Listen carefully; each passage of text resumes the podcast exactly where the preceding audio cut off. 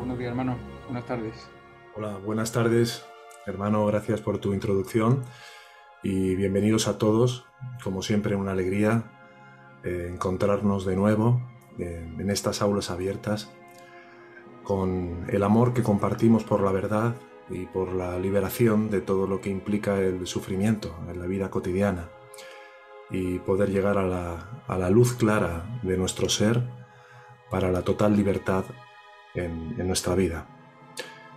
Me gustaría antes de, iniciar con, el tema de hoy que pudiéramos guardar un, minuto de silencio, que cerráramos los ojos con tal de tener una disposición adecuada para la información que vamos a compartir.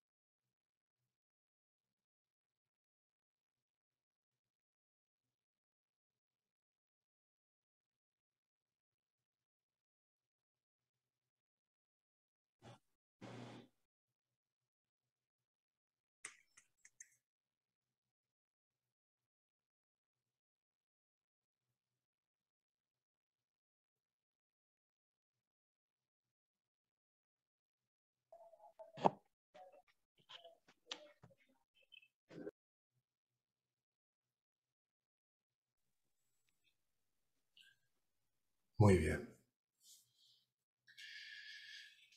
Pues como decía, bienvenidos a todos a este encuentro. Y el tema de hoy es cuáles son los principales obstáculos para un camino espiritual. Antes que nada me gustaría empezar con una cita de Sri Bhagavan Ramana Maharshi, cuando dijo, la realización del ser no admite de progresos, es siempre la misma. El ser permanece siempre en realización. Los obstáculos son los pensamientos y el progreso se mide por el grado en que se han eliminado los obstáculos para entender que el ser está siempre realizado. Si vemos esta cita, nos damos cuenta de que sí hay un trabajo que hacer. No es eso de que no hay nada que hacer, ya somos eso y ya todo se terminó, sino que parecemos ser otra cosa. Desde el punto y hora que nos tomamos como un cuerpo, desde el punto y hora mediante el sentimiento y las emociones que experimentamos de aflicción, de sufrimiento, de miedo, de agravio, de ataque.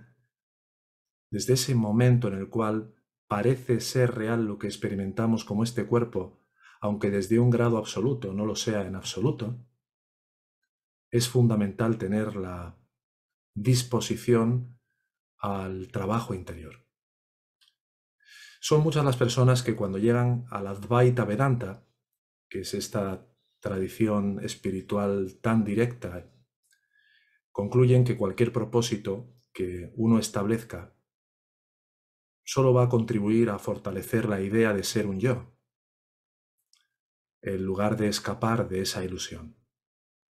Pero hemos de tener en cuenta que la única manera de dejar de proseguir con las mismas tendencias automáticas del ego es establecer un propósito superior en base a los valores y a los aspectos esenciales del espíritu de la conciencia, es decir, la honestidad, eh, la valentía, la paciencia, la templanza, la compasión, la firmeza, la humildad, el amor en definitiva. ¿Para qué? Para que nos sirvan como un contraste, como un medio de contraste ante todas y cada una de las situaciones de nuestra vida cotidiana en las que sigamos reaccionando desde el punto de vista del ego para reafirmar el concepto del yo. Este sería uno de los puntos fundamentales primarios donde se puede generar un gran obstáculo. El no tener un propósito definido. Y tenerlo por escrito, además, ¿eh? Y revisarlo y verlo y llevarlo consigo uno mismo conscientemente, sobre todo cuando hay momentos de flaqueza o momentos de tibieza. Es fundamental tener el propósito escrito, claro, revisado, porque son momentos a veces difíciles donde uno se olvida del por qué uno ha llegado a un camino como este. ¿Cuál es el segundo obstáculo más importante de todos? El decir no necesito de una sadhana espiritual. En los últimos tiempos se ha vuelto muy atractivo para muchas líneas dentro de la Advaita o de la no dualidad eh, el decir que no es necesario una sadhana, al verlo como algo hostil o como algo innecesario para una realización espiritual. ¿Por qué? Se basan en el hecho de que fomenta la ilusión de que hay alguien que hace algo y que tiene que conseguir en un futuro un estado que ya es. Pero me remito de nuevo a la cita de Ramana del principio. Lo que ya eres a nivel de identidad, ya lo eres, pero la ilusión que has fabricado como un ego para vivirte como un cuerpo y como una persona, no es algo que se deshaga así de un solo plumazo, porque está llena de tendencias, de inclinaciones. Y aquí es muy importante entender que la preparación mental, que implica desarrollar hábitos relacionados con el discernimiento, ¿eh? aprender a discernir entre lo que es real y lo que es ilusorio en lo más menudo de tu vida, el desapego, liberarte de cualquier forma de apego al mundo de las formas. La tranquilidad de mente y un profundo deseo de liberación son absolutamente imprescindibles en un camino espiritual. Solo después de que esta preparación está en un buen curso, puede dedicarse la mente de un estudiante con verdadero provecho al nivel más avanzado. En esta escuela vamos trabajando en paralelo, es decir, ponemos como prioridad la autoatención o la autoinvestigación o la autoentrega, es decir, siempre que se pueda tratar de darle prioridad a atender eso que realmente somos, pero sin denostar en absoluto la importancia de esta preparación, la importancia de esta sadhana, de la purificación mental, de ver todas las formas de autoengaños, de miedos, de apegos, de aversiones, de rechazos, de todo aquello que nos hace querer volvernos a configurar como si fuéramos un programa informático en tanto que esta persona. ¿Qué implica este trabajo interno de purificación mental? Pues cuestionar tus creencias en base a la observación cotidiana de cómo reaccionas, de dónde hay una falta de paz o de equilibrio emocional, desarrollar la capacidad de la concentración y de la focalización de tu atención en un solo punto a través de la meditación, y, por supuesto, detectar las diferentes formas de identificación del ego con el cuerpo, sin menospreciar todas las formas de deseos conscientes o inconscientes que van emergiendo en la medida que hay una verdadera disposición a ver. Y esto muchas veces lleva a muchos buscadores a una vida de pura autoindulgencia, donde el casi todo vale se impone y donde lo que se busca es conservar a toda costa los placeres sensoriales y egocéntricos, en base a todo está bien, eh, no hay nada que hacer, el yo no existe, y todas estas formas de utilización de lo más elevado y absoluto de la enseñanza para eh, los fines de conservación que al ego le encanta utilizar lo más sagrado y lo más absoluto de la enseñanza para eso. Y por último, y en realidad es lo primero, el trabajo fundamental y prioritario es la autoindagación y la autoentrega.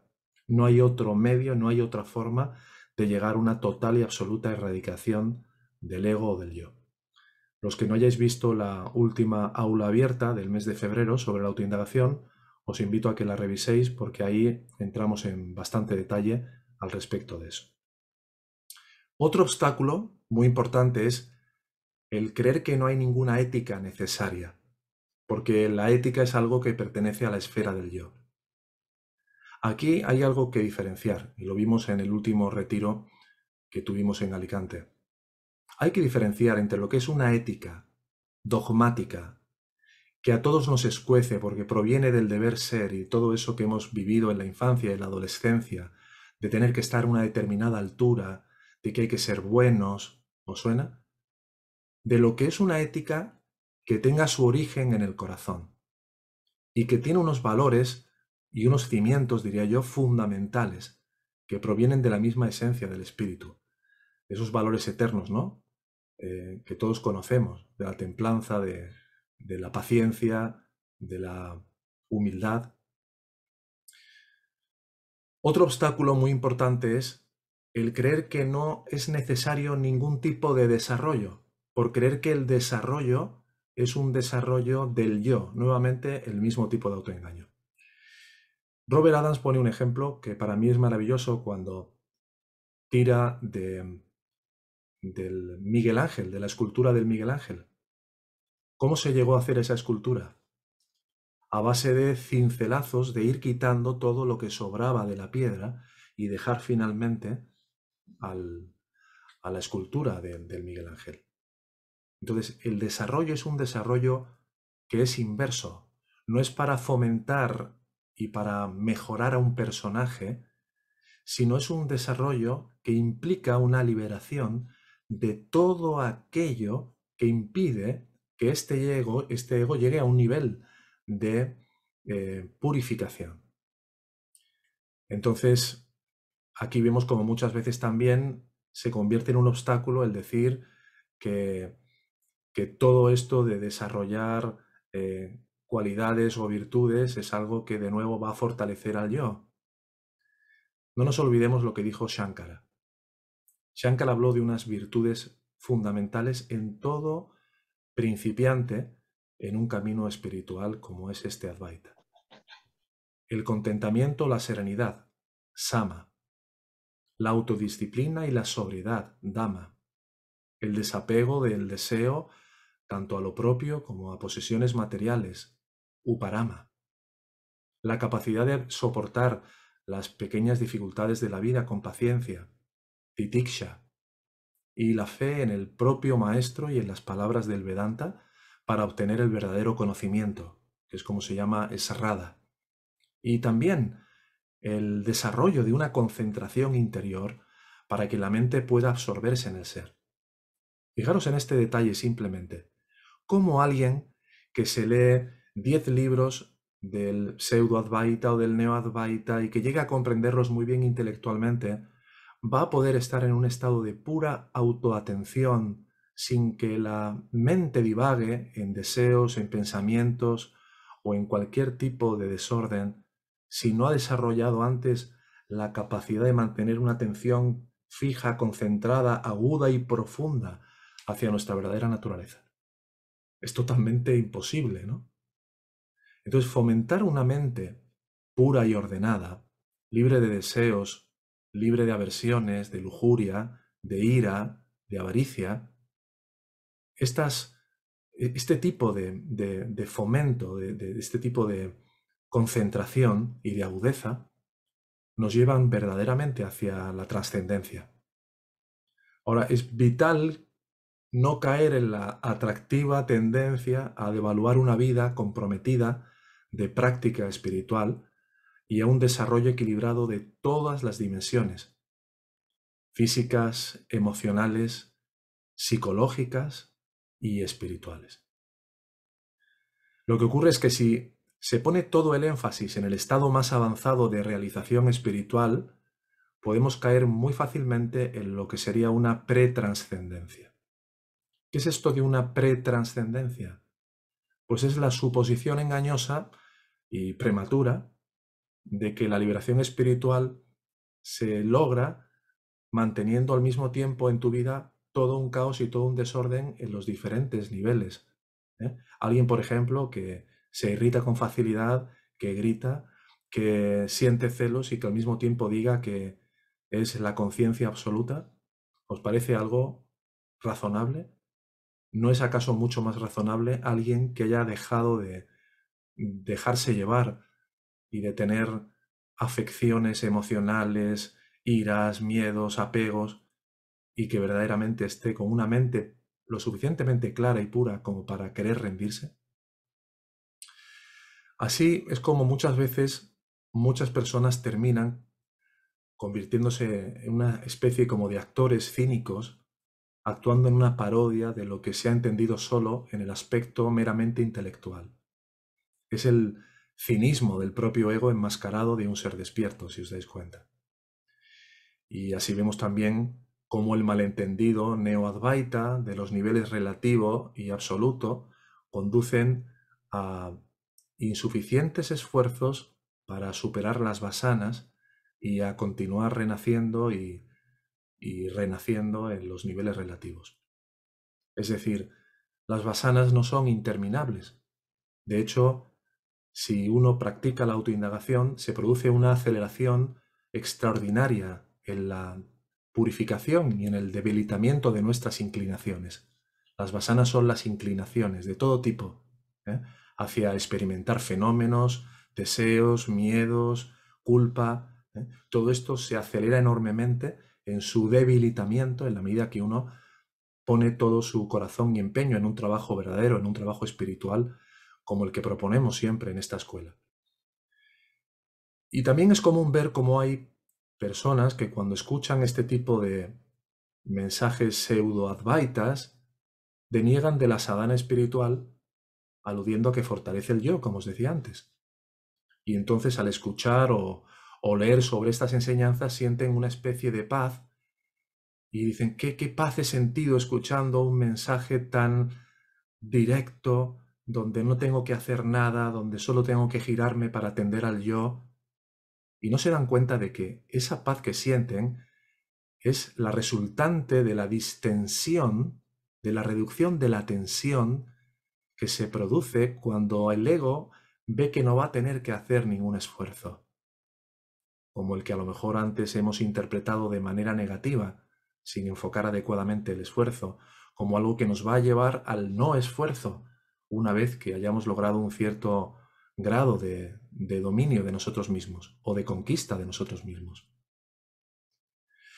Hay otro obstáculo que es muy importante, ese que dice, ya he visto suficiente de cómo funciona el ego en mí. Ahora solo toca ir hacia adentro. Las preguntas que nos pueden ayudar en este punto serían, ¿quién lo dice? ¿Y quién es el que llega a esa conclusión? ¿Y para qué? ¿Qué puede habernos hecho llegar a este tipo de conclusión de que ya he visto lo suficiente de este ego? Sencillamente es que el ego o se esconde para no verse, o se atiborra de sus propios patrones para saturarse, o se escapa y huye generalmente en base a algún tipo de consigna muy válida desde la propia enseñanza, pero correspondiente a un nivel superior de conciencia que está muy, muy lejano del que realmente tiene uno en ese momento. Otras veces se cree que al tener una vida tranquila y donde aparentemente no pasa nada, pues eso ya denota o quiere uno creerse que ya se ha trascendido lo suficiente, cuando en realidad apenas hemos metido el hocico en la cloaca, apenas hemos llegado a atravesar ni un círculo de miedo profundo. Otro obstáculo es cuando se dice, no necesito de una guía, el único maestro verdadero es el interno. Si no necesitaras de guía, no estarías buscando solución a este aparente problema.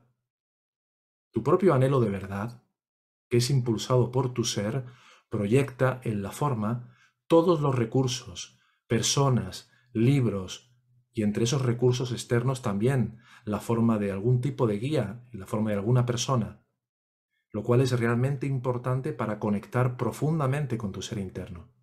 No va a hacer el trabajo por ti, El trabajo solo lo puedes hacer tú, pero sí puede impulsarte, motivarte y darte herramientas para ello. Aquí muchas veces lo que se impone es una confusión de niveles donde uno se percata de que es el profundo rechazo a la única y verdadera y gran autoridad al nivel de la identidad, que es el ser, que uno como ego ha rechazado de una manera absolutamente feroz. Y ahora cualquier forma de autoridad que yo interprete que aparezca en mi experiencia se convierte en un enemigo para mí. ¿Por qué? Porque me recuerda aquello que he rechazado a un nivel muy profundo. Otro aspecto, obstáculo muy importante es el dilema fracaso-éxito aplicado, aplicado al, al camino espiritual. Ayer lo, lo comentaba en una de las clases de la escuela. Una de las ataduras más poderosas que nos trae una gran infelicidad es ese concepto del éxito y del fracaso aplicado a este mundo espiritual. Porque todo lo que hemos aprendido y todo lo que nos han vendido como felicidad, ¿qué es? Tener dinero, bienes materiales, la mejor pareja, todo lo que este mundo material nos ofrece, ¿no? Diversión, entretenimiento, ser alguien más listo, más avanzado, más espiritual, más liberado, más todo. No termina nunca. Todo lo que nos han vendido como éxito es absolutamente falso, hasta en el mundo espiritual. Todo eso es vanidad. Así que tenemos que liberarnos de todas estas ideas tan falsas.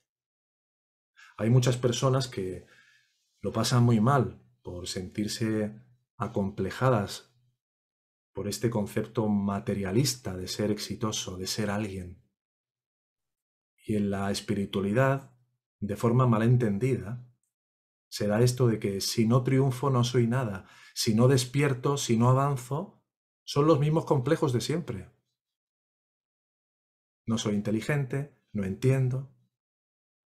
Otro obstáculo importante es cuando uno quiere enseñar y corregir o demostrar en lugar de tener una verdadera actitud de aprendizaje de aprendiz. A mayor dificultad que tenemos de aprender, mayor dificultad vamos a tener para que haya un verdadero cambio profundo y una verdadera purificación o pureza en nuestra mente.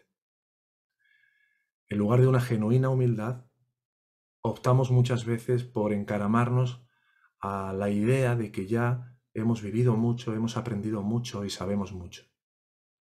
Esto me recuerda cuando Nisargadatta le dijo a David Goldman, después de que se atrevió un día en Bombay en su casa a hacer un par de reflexiones, le dijo, antes de que vuelvas a hablar, piénsatelo dos veces y cállate la boca. Algo así le dijo, ¿no? Muy directo.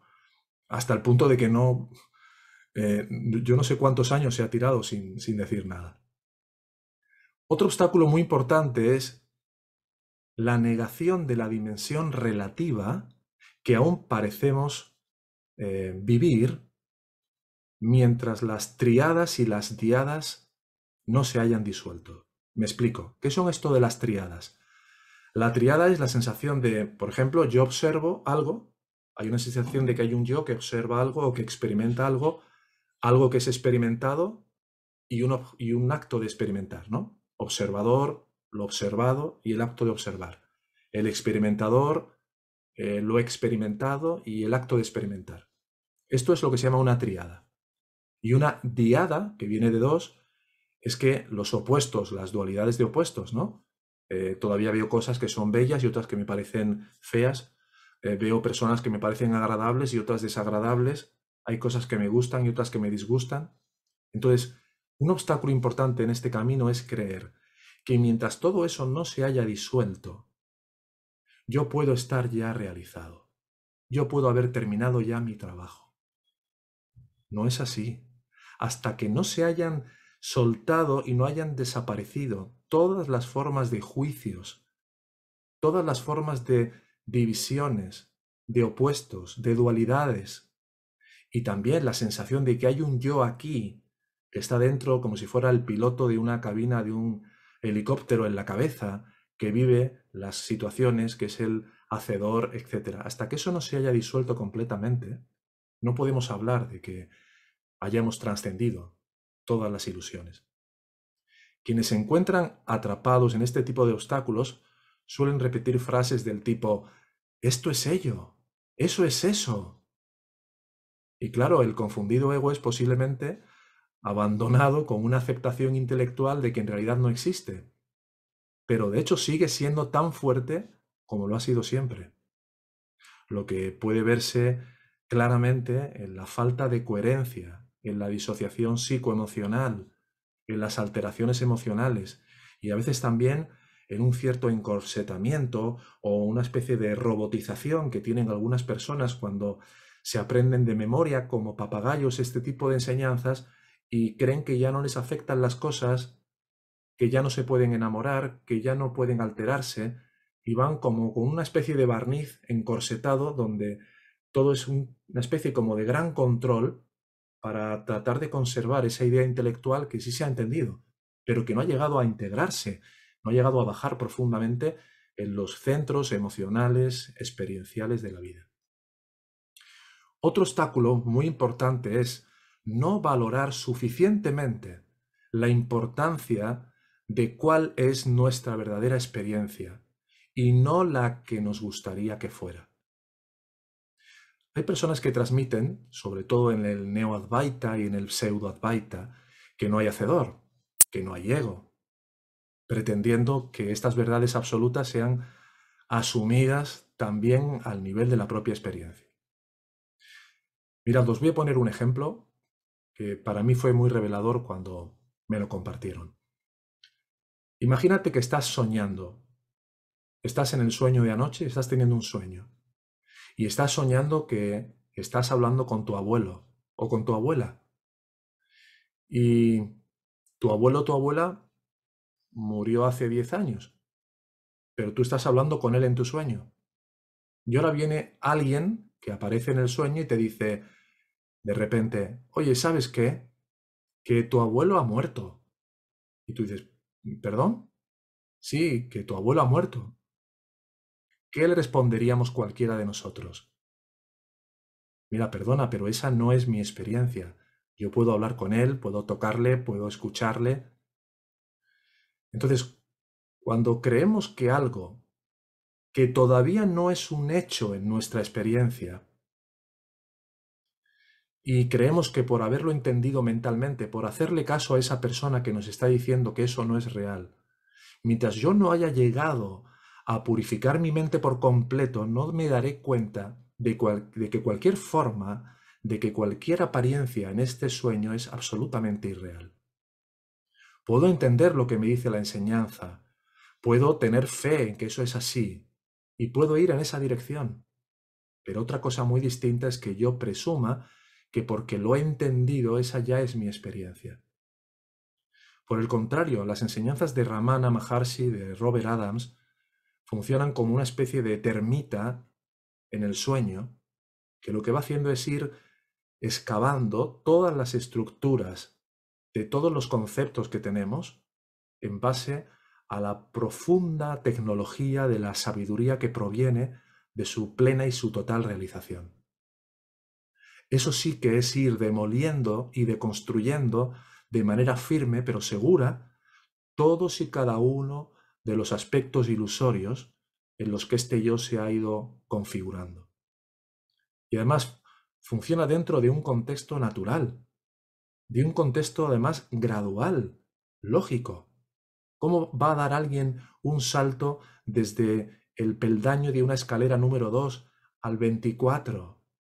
Se va corrigiendo la percepción siempre de nivel en nivel cualquier salto de niveles solo obedece a peripecias o a fantasías espirituales que nos hacen muchas veces sentir un alivio por el dolor y por el apego y por otras muchas cosas. Son recursos artificiales, que además ellos mismos forman parte de la ilusión, pero son eficaces. Como suele decir Bhagavan o Ramana, es el sueño que entra dentro el león, perdón, que entra dentro del sueño de un elefante, para despertarlo. ese león que entra dentro del sueño de un elefante para despertarlo, es un león de sueño, pero es tremendamente eficaz en el cometido para el cual ha sido enviado. Bhagavan o Robertson, nuestro león en esta escuela, son infalibles en su misión, pero uno no puede querer saltarse los niveles y creer que ya ha avanzado mucho mientras todavía hay todo tipo de apegos, de deseos, de miedos, etc. Y así uno va llegando eh, poco a poco a una verdadera disposición de trabajo interno eh, honesto, real. Otro obstáculo es evitar el esfuerzo, la disciplina y el orden de pensamiento. A una persona que llega al Advaita y que lo ha pasado muy mal en su vida y que siente como una especie de gran promesa el no voy a tener que hacer nada, yo no soy el yo que hace, eh, esto es jauja, ¿eh? le hablas de esfuerzo, le hablas de disciplina y dice, uh, aquí se han equivocado. Pues no. Muchas personas sienten un gran alivio, como digo. ¿Por qué? Porque todavía no han llegado a un verdadero dominio al nivel de la materia. ¿Y cómo puedes pretender llegar ni más ni menos que a entregarte completamente como este ego, a liberarte totalmente de las garras de los deseos, de los apegos, de la identificación con el cuerpo, de lo más em, digamos, profundo, si todavía al nivel de la materia no eres capaz de vivir en relación con alguien, no eres capaz de tener una comunicación de paz y de calma con todas las personas que hay a tu, en, tu, en tus relaciones, en tu vida común, si no eres capaz de tener una tranquilidad al nivel de tu economía, a nivel de tu salud, todo esto todo lo que nos ocurre al nivel del cuerpo, todo lo que nos ocurre al nivel del apego, todo es un reflejo de nuestro estado mental. Nada de lo que le ocurre al cuerpo está exenta de algún tipo de movimiento que no ha sido visto y que por lo tanto sigue operando sus anchas a nivel profundo. Entonces, para ir finalizando, me gustaría comentar el último obstáculo. Seguramente hay más, pero he querido eh, seleccionar los que me han parecido más significativos.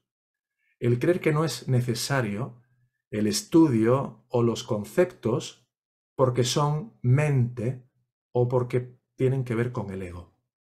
De nuevo se confunden los niveles y se confunde el resultado con el proceso. Y también otra vez la sensación primaria de limitación o de insuficiencia del ego empieza a ejercer su oculta y silenciosa influencia desde las profundidades. Me explico.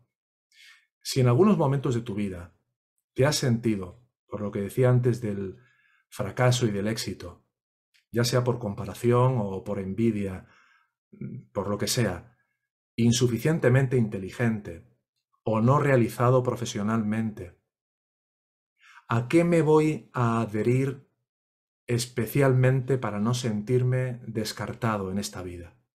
Muy fácil. A todo lo que me prometa una gran sabiduría sin necesitar leer, estudiar, practicar, aprender conceptos, porque lo opuesto me pone cara a cara ante todo aquello que he experimentado cuando se ha hablado de esfuerzo o de disciplina. La reprobación materna, la reprobación de un profesor, la sensación de no llegar a ser aquello que me propuse cuando era adolescente. Y entonces, claro, llego a un camino como este y lo que me gusta es todo aquello que no implique un trabajo interno. Todo aquello que no me recuerde la, la cuestión de que hay un trabajo que hacer o una sadhana. Y así podríamos seguir eh, viendo más aspectos, ¿no? Como caer en la trampa de creer que hay alguien que tiene lo que yo no tengo, podría ser otro obstáculo. Eh, también podríamos hablar del uso del lenguaje de forma impersonal para simular un desapego que realmente sigue existiendo. Por ejemplo, habrás escuchado a personas que, que dicen, aquí se siente. o la esposa o el hijo, creyendo que por evitar la palabra yo o mí o mío, uno se va a inmunizar ante el desapego que todavía hay en su vida. Esto es más bien un querer parecer o un querer estar ahí donde todavía no se está. Es mucho más honesto y más directo hablar de, por ejemplo, mi padre, mi hermano, mi coche, mi casa, y al mismo tiempo saber y darte cuenta de qué es lo que estás haciendo para fomentar o fortalecer un apego. Que no creer que por cambiar el lenguaje de los posesivos ya te estás liberando, estás contribuyendo a que eso implique una menor dependencia. En definitiva, dentro de los diferentes obstáculos que pueden describirse en un camino espiritual, quizá el que me parece más significativo es el de querer disfrutar del escalón más alto sin estar preparado. Es decir, darte cuenta de que cuando tienes el pie en el último escalón, hay un nivel de pegamento muy grande que hace que te quieras quedar allí. Porque todo lo que se promete y todo lo que se cuenta y todo lo que se habla y se dice en relación a ese nivel tan avanzado es tan seductor. Y claro, tarde o temprano llega la tormenta que te pone en tu verdadero lugar, que te recuerda el lugar donde verdaderamente estabas más allá de esa fantasía. Y a la mayoría de la gente, ya sabéis, os habrá pasado, a mí me ha ocurrido. Una vez me acuerdo que quería comprar, cuando era muy joven, quería comprar un, un manual para aprender inglés y entré en una librería y ponía Aprenda inglés avanzado en 10 días. Y sin esfuerzo, creo que ponía y al lado había un programa de no sé cuántas lecciones y ¿qué es lo que escogemos? Escogemos lo, lo que es fácil y rápido. Entonces, el principal obstáculo sería este, el no tener la humildad de reconocer qué es lo que sientes, qué es lo que todavía te duele, qué es lo que todavía te afecta, sin negar que todavía te quieres sentir como este yo, como esta persona que crees ser, y a partir de ahí empezar a hacer un verdadero trabajo espiritual, siguiendo un camino que sea verdaderamente honesto, que no te prometa motos y que te dé todas las herramientas y todos los medios para poder llegar a una verdadera liberación al ritmo que la gracia determine, porque eso es algo en lo que a lo que nos corresponde a cada uno de nosotros. Como siempre digo, es tener la mejor disposición para meter la llave en la cerradura, tener la mejor actitud, el mejor enfoque para levantarnos una y otra vez y estar dispuestos a poner lo mejor de nosotros mismos. Así que con esto termino, Carlos, la, exposición y podemos ir con las preguntas que queráis. Gracias, hermano. Vamos a empezar a abrimos el turno de preguntas y ya he visto que hay dos manos levantadas, ¿vale? Así que te voy a pasar estas dos primeras. La primera es de Adriana Tonioli. Adriana, ¿estás ahí? Hola, hola a todos. Hola Ernesto, hola a todos hermanos. ¿Me escucháis? Sí, muy bien. Eh, Ernesto, tus palabras son removilizantes, me movilizan mucho y no hay nada, nada para dejar de lado pero todo es tan grande, Ernesto, todo es tan grande, todo es tan abarcativo, que es sumamente importante. O sea, bueno, tengo mucha impotencia. Eh, hablaste del inglés, soy profe de inglés y, sé lo que es el sacrificio.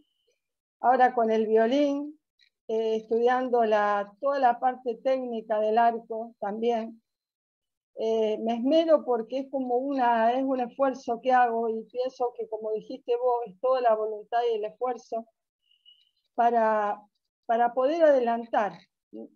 Yo sé que en mi vida no voy a ser una concertista, pero es todo como, es algo que me propongo para ir adelante. Y como en este camino es observarse, eh, es estar permanentemente, pero me doy cuenta que esto es tan grande que, si uno dejara todo, realmente abandonara todo, estaría con el ser.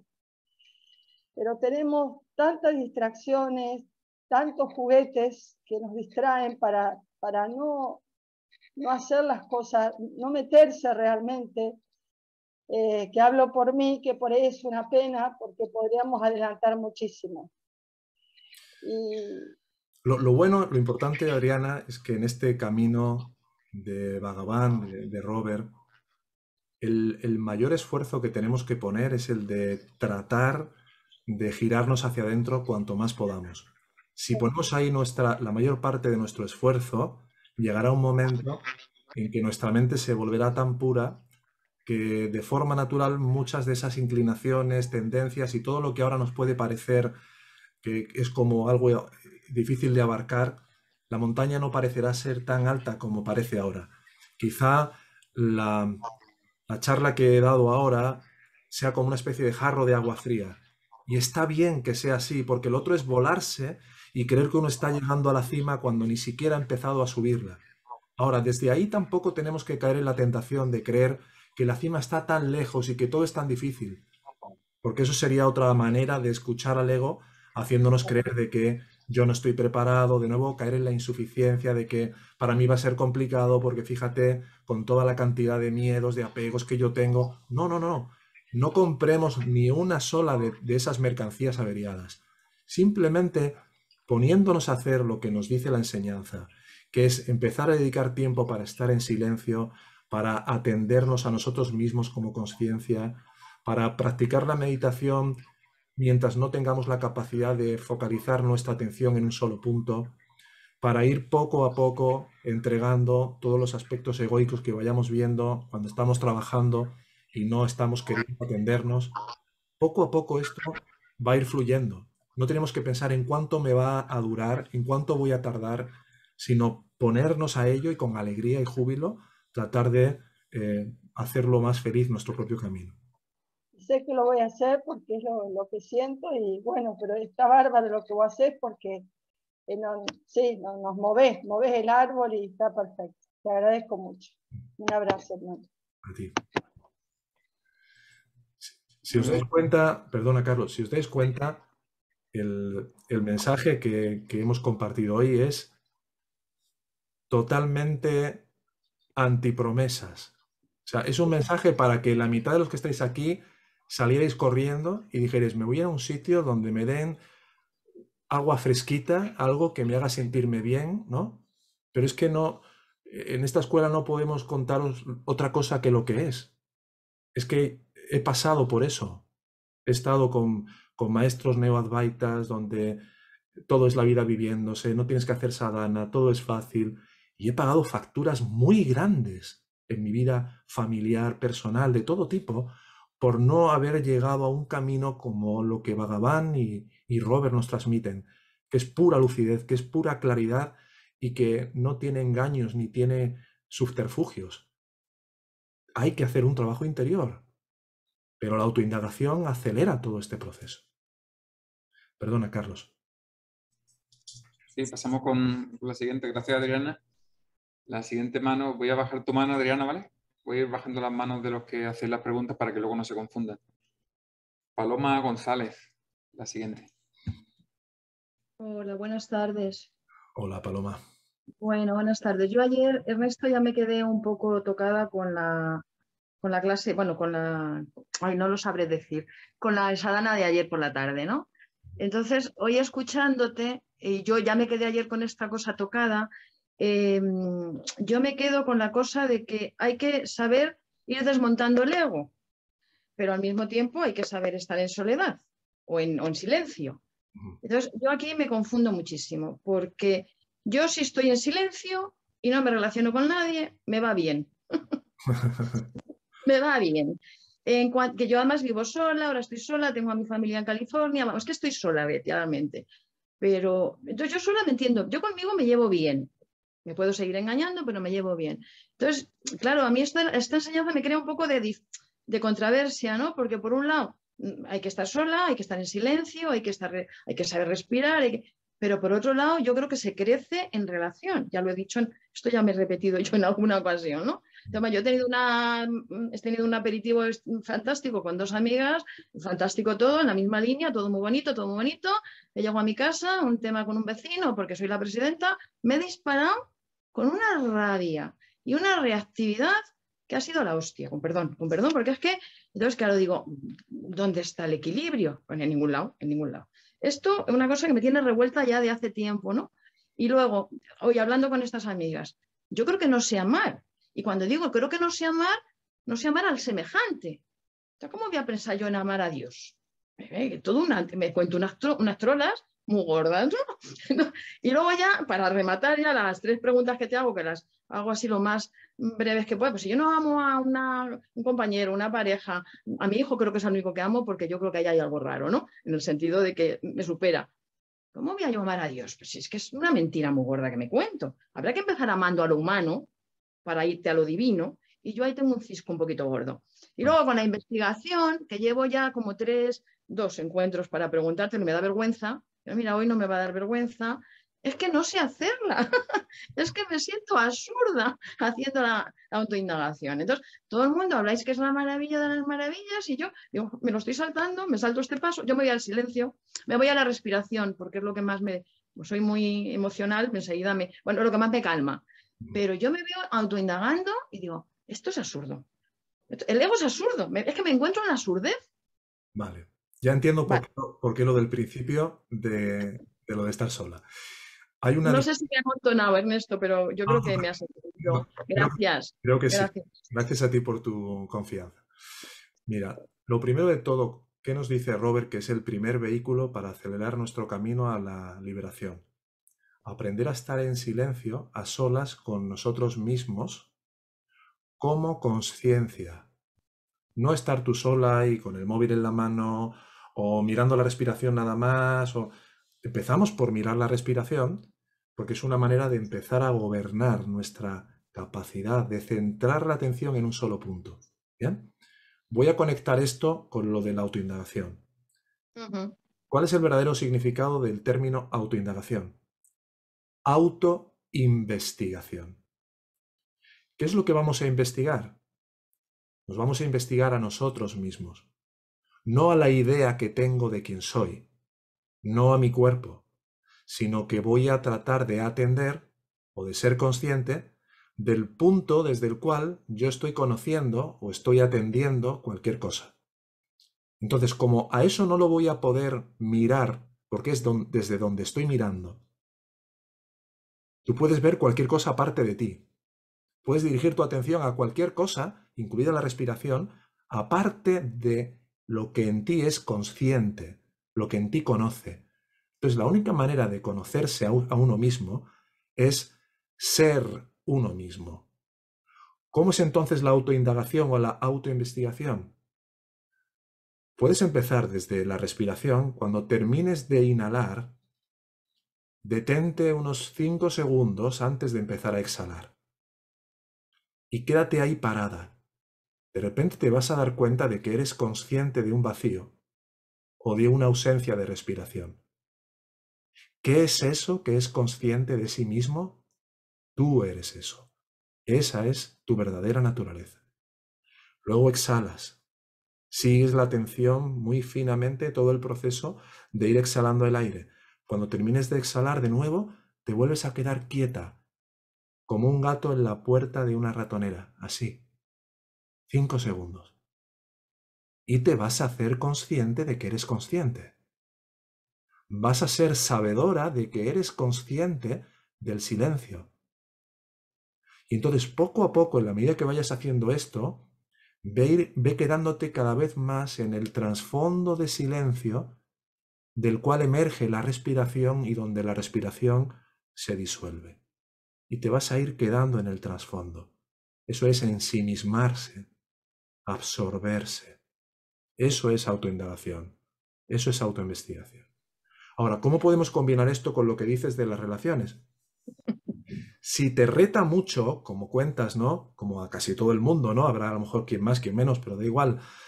Eh, ambos trabajos son importantes.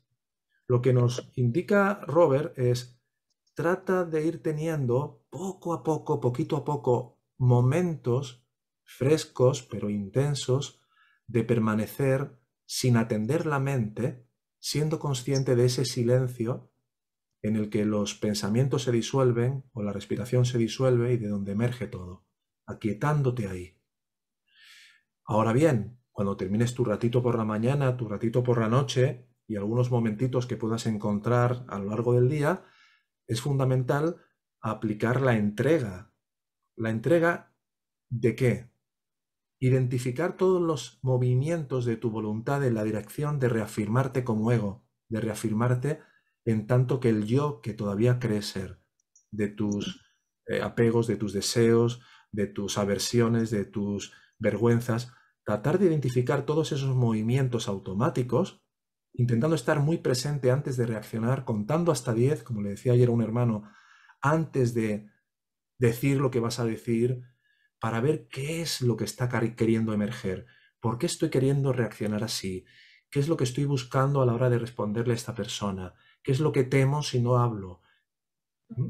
Y esa observación te va a ir trayendo oro molido que te va a ir permitiendo conocerte mejor para dejar de fomentar cualquier tipo de inclinación que finalmente y a la postre solo busca fortalecer la idea que quieres conservar acerca de ti, que es el concepto del yo. No sé si te he respondido un poco. Sí, sí que me ha respondido. Lo que pasa que yo ante situaciones, pues digo, tengo un carácter muy reactivo y, entonces, mm, mm, eh, eh, lo de cuento hasta 10 me recuerdas a mi padre, que me lo dice desde que tengo 5 años, perdóname, pero me lo llevan diciendo de que soy chiquitina, pero es que, eh, es que después de que ya he reaccionado, es como que algo se apodera de mí. Yo sé perfectamente, yo ahora mismo no me iba a poner a contarlo porque me extendería, pero sé perfectamente por qué, qué me ha dicho este vecino que a mí me ha puesto piloto. o sea, que yo, a lo mejor me estoy yo también contando mi película 40 veces, pero yo sé por qué he reaccionado. Lo que no lo pienso es antes. O sea, por eso digo, ante, ese reactivo, lo de contar hasta 10, a mí ya está. ¿Por qué? Por, dos cosas fundamentalmente. Primero, porque aún no has ganado el suficiente espacio entre la conciencia que observa y los contenidos de tus pensamientos. Estás muy pegada a tus contenidos mentales. Por eso es tan importante la práctica de la autoindagación y también te diría que de la meditación. Porque cuando tú estás en un estado de observar tu respiración, cómo entra y sale el aire por la nariz, si viene una emoción, la ves, la puedes etiquetar y decir miedo. Vuelves de nuevo a la respiración. Entonces, todo eso de estar presente a lo que está presente o de atender al atendedor va forjando una especie de burbuja que se va amplificando y que cuando llegue un momento que vas a reaccionar a un comentario, si tienes el enfoque previamente y la predisposición previa de no voy a saltar a la primera, sino que voy a quedarme ahí y estar tranquila, contar hasta 10, como te decía tu padre, poco a poco irás ganando anticipación. Vas a ir ganando. Esto mm, es algo que se repite en todas las personas que llegan, pero tienes que tener mucha paciencia contigo y hacer una revisión cuando has reaccionado que no sea culpabilizante, sino entender que el haber respondido así es una bendición disfrazada que trae un regalo maravilloso que es enseñarme a ver cada vez con mayor profundidad qué es lo que estaba buscando para reafirmarme. Y por otra parte, me está trayendo algo muy importante también, que es el dejar de valorar, porque veo que me lleva al sufrimiento, el tratar de seguir defendiendo esa idea de mí misma en relación con el otro. Vale, vale. Yo desde luego lo de la respiración que has dicho, ayer no intervine porque ya se nos hizo tarde, pero yo ese espacio, le, o sea, eso es de lo que mejor, de lo que más me coloca en mi centro. esos segundos, porque no sé si eso, vamos, deben ser tres segundos. más, más, más al vaciar, más a la exhalación que a la inhalación, pero eso te puedo asegurar, Ernesto, que hoy en día, hasta hoy, es lo que más me coloca, ¿no? Lo de la reactividad, pues es que yo pensaba que lo tengo controlado cuando me, bueno, controlado, que, que estoy como más como que me separo un poco de la reacción, ¿no? Cuando me he visto hoy digo, pero bueno, ¿estás loca? ¿Perdí otra vez? Bueno, pues eso. Y me interesa mucho lo del amor, porque es que yo ah, no sin mal en esto, de verdad, y me da mucha pena, porque creo que me pierdo muchas cosas desde el ego, desde el ego para llegar a lo grande. lo más importante es entender que este ego no ama a nadie. Ya. El ego es la, la idea que yo tengo de soy esta persona y este cuerpo. Eso es el ego. Y el ego no ama a nadie. Ahora, tenemos que entender que el ego está compuesto de dos aspectos. Un aspecto ilusorio y falso, que es yo soy este cuerpo hecho de las cinco envolturas, cuerpo físico, cuerpo pránico, cuerpo mental, intelectual y la voluntad, y una dimensión real que es la conciencia chit. Bien. Esa conciencia chit es amor en potencia. Pero para que pueda actualizarse y expresarse aquí, de cara a los demás, primero he tenido que tener la disposición de abandonar todo lo que obstaculiza la extensión de ese amor. Entonces, ¿cuál es el primer trabajo que tú haces si quieres encontrar un anillo que se te ha perdido en un pozo lleno de tierra? Pues vas cogiendo una pala y empiezas a sacar la tierra. Vas mirando, pues si te encuentras el anillo, pero al final, hasta que no sale la suficiente oscuridad del pozo, no puedes ver brillar el anillo con la suficiente luz. Entonces, ¿cuál es nuestro cometido para poder llegar a amar verdaderamente a los demás o hasta cierto punto? Por, una parte, ir a la fuente de amor y de luz, que es esa conciencia. Desde ahí vas a la central nuclear o a la central energética por antonomasia para proveerte a ti misma de claridad, de claridad, de amor, de energía, de inteligencia. Y desde ahí, con esa luz que alumbra, ir viendo todos los obstáculos que te impiden verdaderamente encontrarte a ti misma como el otro, en tanto que ambos sois lo mismo, descartando todo lo que sobra. Vale, vale, vale, vale. Bueno, pues, pues, pues muchísimas gracias. Tengo, tengo, vamos, tengo trabajo para, Mira lo, que lo, que ha escrito María lo que ha escrito María José por ahí por el chat, que ya lleva cinco años en la escuela, ¿eh? dice, se puede, se puede. ¿eh? Sí, lo he leído, me ha encantado, me ha encantado. Digo, bueno, por lo menos aquí con todos, con el grupo, y nada, pues muchas gracias. Yo sé que esto es constancia y constancia y, darse cuenta, ¿no? Lo que pasa es que eh, esta, esta historia de hay que deshacer el ego, pero hay que vivir, yo, pues esto es lo que siempre me tiene ahí en este, en este columpio, ¿no? En este columpio para encontrar la, pues eso, el equilibrio justo. Sí, sí, sí el equilibrio justo. Bueno, muchísimas gracias Ernesto y muchísimas gracias Carlos. Gracias. Gracias por la pregunta, Paloma. Gracias, Carlos. Vamos a pasar a, la siguiente mano que es de Carmen. Carmen Fernández. Hay dos Carmen Fernández. Eh, ah, sí. Eh, así que la, la, que tiene el apellido con mayúscula. sí. por diferenciarlo. Hola, eh, a ver, yo es la primera vez que estoy aquí, es mi primera aula abierta y, no soy de la escuela, pero bueno, me voy a... Si estás aquí, eres de la escuela.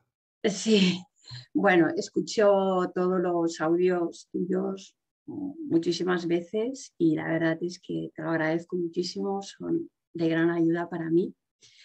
Y ahora estos últimos dos, tres días estoy escuchando uno de Robert Adams, La felicidad eterna. Y sobre eso es que te quería comentar, hacer alguna pregunta que a lo mejor es como muy intelectual, pero ya llevo así como antes de escuchar el vídeo también eh, que estoy pensando, ¿no? Eh, Robert dice que todo en este mundo, es una manifestación de tu mente. Todo lo que hay en el mundo, ¿eh? de tu mente, incluso Dios. Yo cuando oí de, tu mente, pensé, de mi mente, me quedé así como de, mi mente. Después explica, después explica eh, vuelve a decir que todo es una manifestación de la mente. Entonces ya dice de, de la mente. Entonces, eh, cuando dice de la mente, yo pienso es la conciencia, no sé, lo tengo aquí entre, entre tal. Cuando dice de tu mente, mm, no sé. Y enlazado con esto, eh, la conciencia es, dice que es la pizarra donde, mm, que es lo que no cambia, y donde se van, están, están apareciendo todas las imágenes, pero la conciencia siempre no cambia. Entonces, eh, la conciencia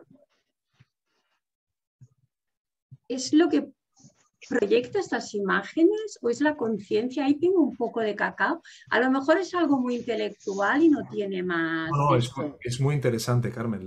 y luego tengo otra, pero si como no tiene nada que ver y será más cortita. si quieres te la digo ahora o... Vamos con esto, si te parece. Vale. luego vemos la segunda parte. Mira, lo primero es entender el primer principio de la noble sabiduría, como nos dice Robert, es que todo es una proyección de la mente. No se refiere a la mente del personaje. Te pediría si puedes silenciar el micro, por favor, o hay algún micro abierto por ahí. Si hay un micro abierto. Vale, ya lo he silenciado. Vale, disculpa, Carmen.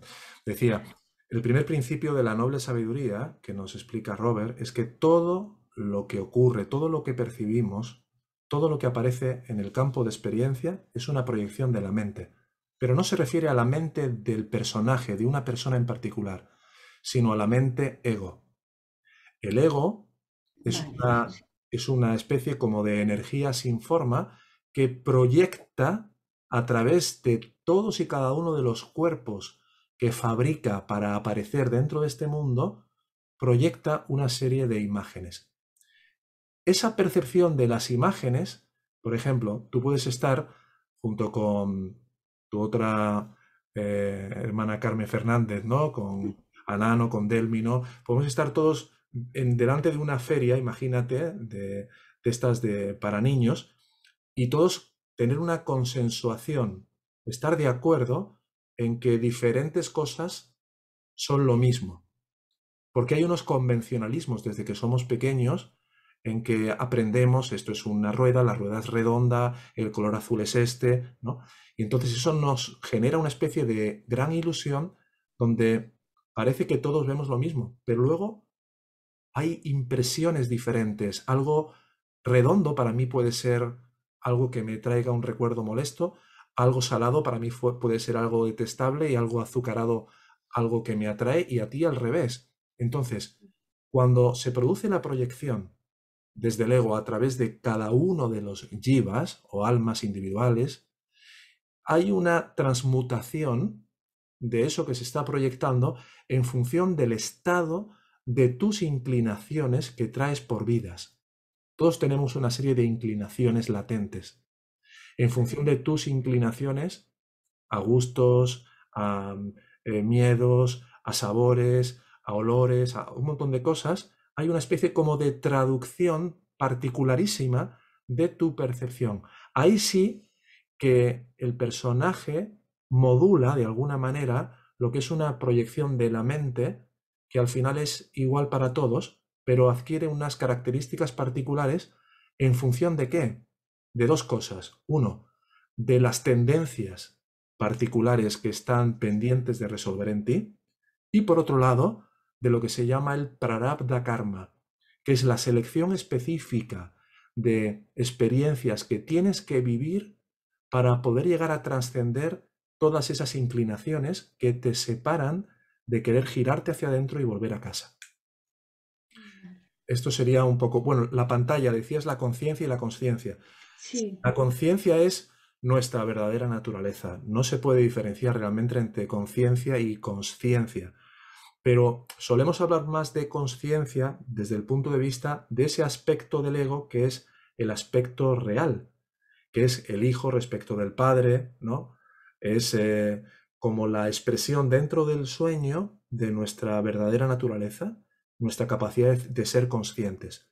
Y esa conciencia es el medio que utiliza el ego para poder proyectar y ser consciente en este sueño de todo. Utiliza lo que es la conciencia para proyectar lo que el ego está proyectando a nivel de pensamientos, de imágenes, etc. Pero en la medida que vamos atendiendo solo a esa conciencia, que es el aspecto real de los dos elementos que conforman el ego, todo lo falso empieza poco a poco a ir desintegrándose, a ir desapareciendo, hasta que cuando nos quedamos solo en esa pura atención al yo soy o a la conciencia, llegamos a atravesar la puerta que lleva a la liberación. Por eso todos los grandes místicos llega un momento en su camino espiritual en el que empiezan poco a poco a girarse lentamente, a dejar de darle tanta atención a los deseos, a los apegos, a los miedos, y empiezan a atenderse en su interior, ahí, con independencia de que estén en relación, que esa es otra otra cosa que muchas veces se malinterpreta, ¿no? La idea de que te tienes que ir a una cueva, aislarte del mundo, no. Puedes estar mirando a alguien fijamente a los ojos, pero tu atención estar, estar completamente absorta en, en ese estado de autoatención, que es la autoindagación. Y estar liberándote de tu adherencia a miedos, apegos, a todo tipo de cosas, porque has empezado a reconocer el amor por atenderte a ti misma como lo único e-, eterno, como la constante que nunca cambia, como la pizarra que nunca cambia. Bueno, la, otra pregunta, a ver, eh, después de la charla que nos has dado, que yo, yo eh, eh, sí que entiendo que, que, es así, que tiene que haber una cierta disciplina, unas ciertas uh, sadanas, no sé. Pues em, en, este vídeo también Robert nos decía que la única libertad que, que, tienes, es que lo he, lo he apuntado tal cual, es la de ir hacia adentro. Es la única libertad que tienes y de no reaccionar. Así es. Porque todo lo demás está predestinado. Entonces, yo al, he pensado o me he preguntado, igual todo es muy intelectual, pero bueno, eh, eh, ¿cómo reacciono yo a lo que está pasando es decir, si reacciono hacia adentro o reacciono hacia afuera, si tengo esa libertad, pero también está predestinado eso. Porque si Robert dice que ni, ni un brazo puedes mover sin... Es decir, ¿qué es lo que condiciona el que yo tenga que mover un brazo, por ejemplo, para conducir un volante y llevar un coche en una dirección? Lo condiciona mi gusto mi deseo, mi voluntad por eso. A un nivel más profundo, más inconsciente o a un nivel más consciente, hay un deseo, un anhelo por mi parte de conducir. Y eso me impele a mover mi brazo, mover mi cuerpo, montarme en un coche y conducirlo. ¿Bien? Esas son las basanas, nuestras inclinaciones. Las visella basanas. Visella significa fenómeno. Y basana, inclinación o propensión. Ahora, hay otro tipo de basanas o de inclinaciones, que son las SAT, S-A-T, SAT es verdad, o, sí, lo verdadero, lo, lo virtuoso, inclinaciones hacia la verdad. Cuanto más yo voy aprendiendo a girarme hacia eso que realmente soy, como conciencia, sin atender ninguna otra cosa, más empiezan a debilitar mis inclinaciones a reaccionar a otras cosas. Si, paralelamente yo voy desarrollando una capacidad de contención de mis impulsos, de no dejarme arrebatar cada vez que me viene el gusto por el chocolate, por ejemplo, y de cada cinco veces, dos veces digo, pues ahora no, como una forma de entrenamiento personal para no ser esclavo de mis inclinaciones y de mis tendencias, llega un momento que esa basana, que es ese movimiento de la voluntad, empieza a perder fuerza. ¿Y entonces qué ocurre? Que finalmente cuando voy a ir a comer el chocolate, como esa basana o esa inclinación de mi voluntad ha sido debilitada convenientemente, no reaccionaré a eso. Finalmente, no se produce aquello que estaba predestinado a no producirse, porque en ese destino también había, en paralelo, todo un trabajo que aunque obedece a una esfera totalmente diferente, que es la esfera de la voluntad, que no tiene nada que ver con la esfera del destino, paradójicamente nuestra voluntad muchas veces tiene que contribuir a lo que tiene que ocurrir. Y siempre que tengamos que hacer algo para que ocurra algo que está predeterminado, lo tendremos que hacer. Será inevitable.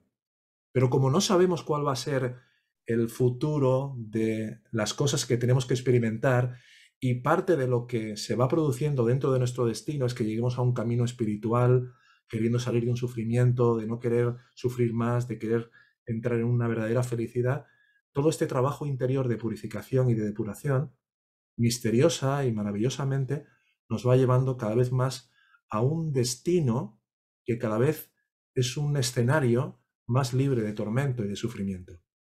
¿Por qué? Porque todo lo que aparece en este mundo, como decíamos al principio, es una proyección de la mente. Cualquier experiencia es la cristalización material de un pensamiento o de un conjunto de pensamientos trabajando en colaboración. Si yo me he ido desprendiendo del apego a esos pensamientos porque les he ido dejando de dar suministro con mi atención y he ido atendiendo al amor de mi ser en mi corazón, ¿qué tipo de materialización de experiencia se va a producir? Pues inevitablemente cada vez una experiencia más libre de todo aquello que he dejado de apoyar en mi mente y que por lo tanto está siendo sustituido poco a poco por pensamientos más reales o más afines a mi verdadera naturaleza. Vale, gracias. La verdad es que yo, yo creo que, que es muy sencillo todo, pero, pero que no es fácil llevarlo a cabo. Por esto probablemente se necesita pues esta disciplina o este... Es fundamental. Eh, Porque sencillo lo es, es muy sencillo. Mira, otro día un, estudiante de la escuela que es médico eh, decía algo muy interesante. Decía, yo he estudiado cinco años de medicina y, dos años de una maestría, ¿no? De un máster, ¿no? Ni me quiero imaginar lo que habría sido llegar a ser médico y poder hacer operaciones de microcirugía sin haber tenido ni haber contado con el apoyo de profesores, de herramientas, de manuales, de la adecuada, digamos, eh, ayuda. Trascender el ego es un poquito más complejo que sacarte la carrera de medicina y es fundamental eh, que tú sientas en tu corazón donde creas que puedas tener una, un, buen apoyo y una buena guía. Esta escuela es un lugar más, ¿eh? no te estoy invitando mm. a que des ningún paso. Es algo que tiene que salir de tu corazón, ya sea aquí o en cualquier lugar donde sientas la confianza y te parezca que hay una seriedad en ese trabajo. Muy bien, muchísimas gracias. Gracias. Muchas gracias. Gracias por tus preguntas, Carmen. Eh, vamos con la otra Carmen. Eh, ¿Me oyes, Carmen? Adelante. A ver. Ya puedo, ya puedo hablar, ¿verdad? ¿Me escucháis, no? Sí, adelante. Eh, buenas tardes a todos. Bueno, yo tampoco pertenezco a la, escuela. Me gusta escuchar a el Advaita, los diferentes swamis Advaita. Yo practico sadhana de la, de la escuela Sivananda y, y bueno, referente a la, bueno, allí em, la verdad es que se practica mucho sadhana, tanto meditación como yoga, como kirtan, y en mi, e, e, en mi caso, vamos, eh, claro que sí que, me ayuda a, ser mejor persona y, bueno, es, es, un camino, no, en fin, que me siento yo realizada. Eh, en cuanto también a la, a la charla, em, eh, sobre, es sobre la dualidad. A mí, desde luego, me, cuesta muchísimo considerar a todo el mundo como, como igual, porque, mm, vamos a ver, yo no, no, me siento a gusto ni, ni, tengo confianza con las, eh, con las personas que, no, que no practican sadhana o que no llevan una, vida espiritual.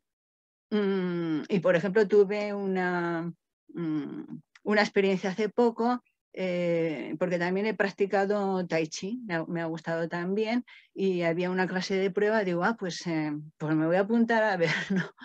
Y entonces pues estaríamos como unas 10 personas así en la clase y había una, persona que, me daba muy, muy mala vibra.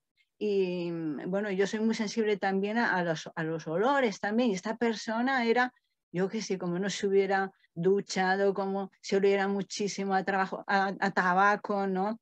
Y toda su aura, bueno, mm, el caso, ¿no? De que, de que bueno, em, digo, espero que no me toque con él, vamos, porque había que hacer algún ejercicio en pareja y eso, ¿no? Practicando, pues, los ejercicios que eran de, de y, demás, ¿no? Y bueno, resulta que eh, fui a, a, tocar esta persona con, con otro, con otro señor, pero el señor se fue y lo dejó plantado, vamos, ¿no? Entonces, claro, yo estaba más cercana, digo, bueno, mmm, protégeme el, ahora y tal, me protegí bien y tal, me tocó con él y, vamos, es que digo, bueno, vale, mm, él desde luego no, no, me, no, no me notó absolutamente nada, pero vamos, eh, luego yo me, noté, dijéramos, esa impregnación de, su aura durante bastante tiempo, ¿no? Entonces yo mm, también medité sobre esto, digo, pero bueno, esto de que todos somos iguales y tal, todos no somos iguales, desde luego, porque el aura de, un maestro, de una persona que practica yoga, una persona espiritual, eh, pues en fin, eh, se nota mucho, estás mucho más a gusto, incluso en, los cursos que haces eh, y demás, ¿no? Pues no suele haber problemas así, en fin, más banales y más mediocres, dijéramos, que en otros cursos y demás, que, que las personas no son espirituales. Entonces es esto, a mí esto de la dualidad y tal, me cuesta, me cuesta mucho. Yo estoy en el camino y tal, intento desde luego mm, tener una convivencia con los demás y tal, pero eh, la verdad es que eh, yo me encuentro mucho más a gusto pues, en grupos espirituales y conmigo misma, vamos, ¿no? Muy bien. Es esto. Pues gracias por tu compartir, Carmen. Sí.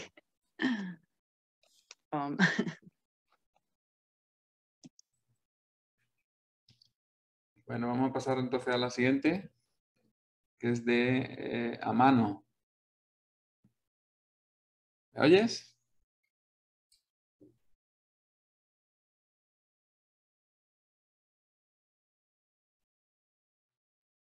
¿El sonido? Ahí está. ¿Se escucha? Hola, Mano. ¿Qué tal? Ok, bueno. Ok. Em, esto del camino espiritual, ¿no? Me estaba pensando cuando recibí la invitación. Em, está muy interesante, pero a ver si uno lo ve desde otro lado, ¿no? Em, ¿Por qué se necesita un camino espiritual? ¿Por qué tenemos que ser distintos de lo que somos? Entonces dije, a ver, bueno, ¿qué es la realidad? A ver, la realidad es, estamos en la tierra, somos emanaciones de la tierra, digamos así. Nosotros salimos de la tierra. Eh, los animales necesitan un camino espiritual, necesitan dejar de ser lo que son. Eh, bueno, ejemplo, ¿no? No sé, un león necesita dejar de, de matar, no sé, gacelas este, porque hay algo detrás de esto, ¿no? Bueno, primero lo que, lo que es la, realidad. Me, gustó, encontré a alguien que decía que encaraba la realidad como un hecho estético, la verdad. Es decir, la verdad de última es lo que a mí me gusta, lo que estéticamente me gusta. Esa es mi verdad, esa es la verdad personal. ¿Cuál sería tu, eh, tu pregunta? Perdón. ¿Cuál, Sería, tu pregunta? Claro, eh, mira, más que una pregunta es como un compartir esta, esta, eh, esta necesidad, ¿cuál es esta necesidad de tener un camino a donde se nos hacen promesas? O sea, la promesa de que si seguís tal cosa, eh, vas a ser feliz, vas te va a pasar algo en el futuro. sí, en realidad más que nada es lo que me surgió a partir de esto, no es, no es de hecho una pregunta. Muy bien, pues gracias por tu compartir, hermano.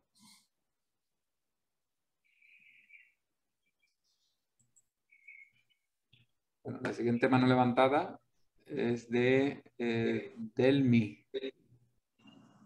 Sí, hola, buenas tardes a todos. Muchas gracias por este espacio. Adelante. Eh, os sigo en YouTube, en muchos vídeos que transmitís y, hay algo que, me, rechazo y, otra, y, vuelvo otra vez a ver vídeos. O sea, que tengo ahí un interés que me llama mucho la atención y termino viendo cosas vuestras muchas veces. ¿no? He practicado mucho y sigo practicando mucho las enseñanzas del curso de milagros y quería también saber qué diferencia hay, porque también es una enseñanza de Baita, Mm, pero el texto me cuesta mucho entenderle muchas veces y me gusta practicar algo que entienda y diga, pues esto es así y lo, lo practico porque lo entiendo. Pero bueno, con la, con la frase del curso de milagros me quedo y es lo que practico, ¿no? Eso y mucho la autoentrega. Uso mucho la, la entrega en cualquier sensación, en cualquier conflicto, cuando me hago consciente de ello. Y me funciona. Y quería saber qué, qué aporta distinto o qué aporta más, si, si se puede. Muchísimas gracias. Claro que sí. las enseñanzas del curso, en la, bueno, en la escuela hemos eh, estudiado en profundidad eh, muchas de las enseñanzas no duales, como el curso, entre, entre otras, ¿no? Y es una enseñanza realmente ejemplar que se puede considerar dentro de una línea progresiva. ¿Qué quiere decir progresiva? el principal foco de interés en la práctica del curso es la expiación y el proceso del perdón, lo cual implica eh, ir mirando todos los aspectos de la mente para ir eh, disolviendo a través de la entrega ¿no? todo aquello que no está alineado con el Espíritu Santo. ¿no? En este camino del Advaita Vedanta, conforme a las enseñanzas de Ramana Maharshi, que al igual que el Cristo o el Buda, o de Robert, que llegaron a la misma realización final, no hay diferencias, las formas no nos deben de distraer, al final todo ser realizado se libera de la forma, se libera del cuerpo, del ego, y llega al amor puro que es nuestra verdadera identidad. En este camino lo que se ofrece es una especie de acelerador, sin renunciar a las entregas parciales, es a lo que el curso llama el perdón o la expiación. Es decir, en este camino también es importantísimo un discernimiento claro y fino entre lo que es real y lo que es falso. Toda forma de ilusión, de apego, de miedo, ha de ser visto convenientemente, pero el punto clave que trae esta enseñanza como una vía directa, aquí hay una diferenciación, ¿no? Es una vía más directa, es que en la medida que tú te des cuenta de quién es el que está queriendo, por ejemplo, sentirse culpable, y te des cuenta de que hay algo en ti que es simplemente pura presencia divina, que se da cuenta de ese yo que se siente culpable o que se queja o que tiene miedo, y empieces a llevar tu atención en lugar de hacia el pensamiento, hacia la conciencia, hacia la presencia interior, renunciando a mirar la mente, todo el conglomerado entero del paquete mental de pensamientos, de apegos, de deseos, de dependencias, es impactado por una luz invisible, que es la luz del espíritu de la gracia, a una potencia, imagínate que fuera como un horno, superior a la que experimenta cuando estamos mirando con la el rayito de luz de una conciencia limitada, que es lo que observamos cuando miramos al ego en cualquier movimiento mental sin estar centrados en lo que realmente somos. Entonces, digamos que son totalmente complementarias. De hecho, te puedo decir que un 20 o un 25%, por decirte un número de las personas que llegan a esta escuela, vienen del curso de milagros y siguen haciendo sus ejercicios y cuando nos preguntan les decimos que no, hay ningún dilema que tener aquí. Todo lo que ayude a ir hacia, hacia el amor, hacia la felicidad de lo que somos, es bienvenido. Lo que sí encuentras en este camino es un acelerador, porque en la medida que tú aprendes a aquietar tu atención en la misma conciencia de tu presencia interior, hay un incremento de tu capacidad de soltar y de debilitar todo aquello que pueda tener poder sobre ti a nivel de la mente. Ahora vamos con la de Emily. Emily, ¿me oyes? Sí, te oigo. Adelante. Hola, buenas tardes. Em, bueno, llevo muy poquito en la escuela, como bien sabes, Ernesto.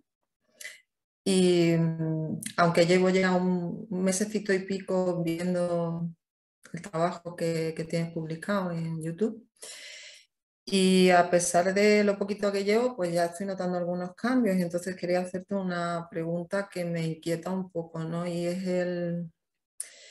Lo que he sentido sobre todo ha sido el desapasionamiento en, montones de áreas de mi vida, ¿no? En, tanto en cuanto a compartirme con, con, las personas que antes me compartía, ir a los sitios que antes iba, incluso, pues no sé, ver alguna película que de vez en cuando me gustaba y eh, es como si hubiese abierto un, un, tesoro y bueno, llevo mucho tiempo, ¿no? Intentando encontrar un sentido a, me imagino que como todos los que estamos aquí, ¿no? A, mi vida y a, qué hago aquí y para qué estoy y todo eso, ¿no?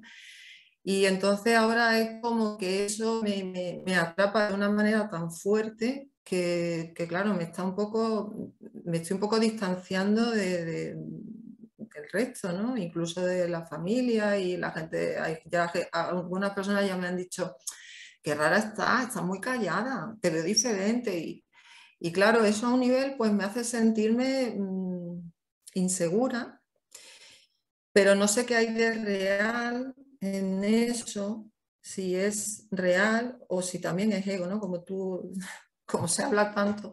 Yo muchas veces digo, con tanto hablar del ego parece que le vamos a dar más, no sé, va, a crecer más, ¿no?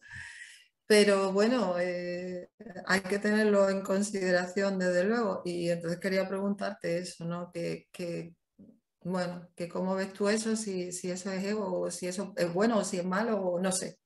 Que me orientes un poco. Muy interesante y creo que además tu, tu pregunta puede ser de gran, de gran ayuda para otras personas.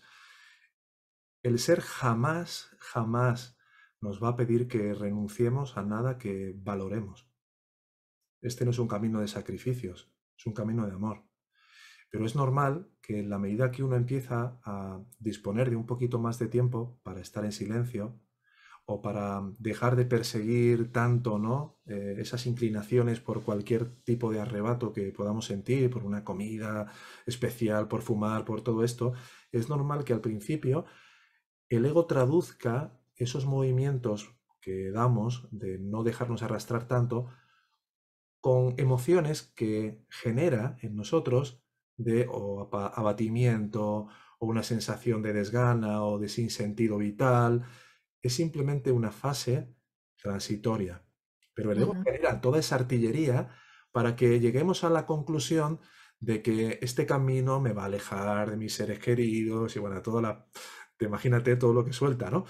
No, es muy importante que tú mantengas tus relaciones en la medida que quieras tenerlas, pero que si vayas ganando un espacio de tiempo para ti, en la mañana temprano y también a lo mejor un poco por la noche, de empezar a estar en ti misma y poquito a poco no dejarte llevar tanto por todo aquello por lo que normalmente sientes que sí o sí tienes que obedecer al tirano de la mente, al tirano de la mente de me tengo que tomar esto ahora porque sí, ¿no? Ir entrenándote poco a poco. Es normal que haya personas que te puedan hacer ese tipo de comentarios. ¿Por qué? Porque en la medida que tu mente va cambiando y dejas de apoyar determinadas cosas que a lo mejor antes eh, apoyabas, el otro que ha construido su imagen de sí mismo en base también a ti, cuando no te encuentra tal y como te había construido, se siente inseguro y se pregunta, entonces, ¿quién soy yo? Si ya no sé quién eres tú y necesitaba de que tú hablaras mucho o de que actuaras de tal o cual manera. Entonces, que no te perturbe lo más mínimo ese tipo de comentarios de los demás. Simplemente es que están buscando su propia sensación de seguridad al querer encontrar la imagen que han fabricado de ti y que ahora no encuentran porque en ti está viendo toda una especie de movimiento interno de transformación. Muy bien, pues muchísimas gracias. Gracias a ti. Y gracias por la confianza de abrirlo. Esto es muy importante cuando se empieza en la escuela. Hay personas que nunca lo hablan y de repente desaparecen y se pierden la oportunidad de haber tenido esa confianza y de haber aclarado que, no pasa nada, que es un proceso que se puede llevar de una manera muy, muy amorosa. muchas gracias. Gracias a todos. Muy bien, gracias por la pregunta, Emily. Eh, la siguiente mano es de Alfredo Cortés. Alfredo, ¿estás ahí?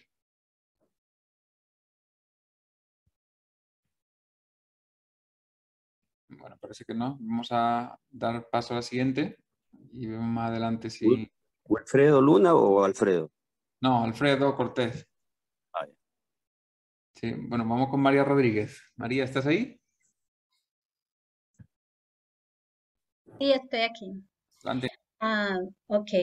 Hola, María. hola, ¿cómo estás? Eh, mi pregunta es, ¿qué pasa cuando hay una enfermedad? Porque yo estoy muy bien, yo hago mis meditaciones, eh, la autoindagación, todo, todo bien hasta que, hasta que yo tengo una enfermedad que es de los genes, es hereditaria, entonces em, hay dolor, hay decaimiento, hay transfusiones de sangre, hay, porque es una enfermedad de los globos rojos, entonces casi no hay sangre en el cuerpo, entonces está el decaimiento, está eh, la falta de energía, entonces hay, un hay dolor en el cuerpo, dolor muy fuerte, que te tiene que poner morfina y esas cosas.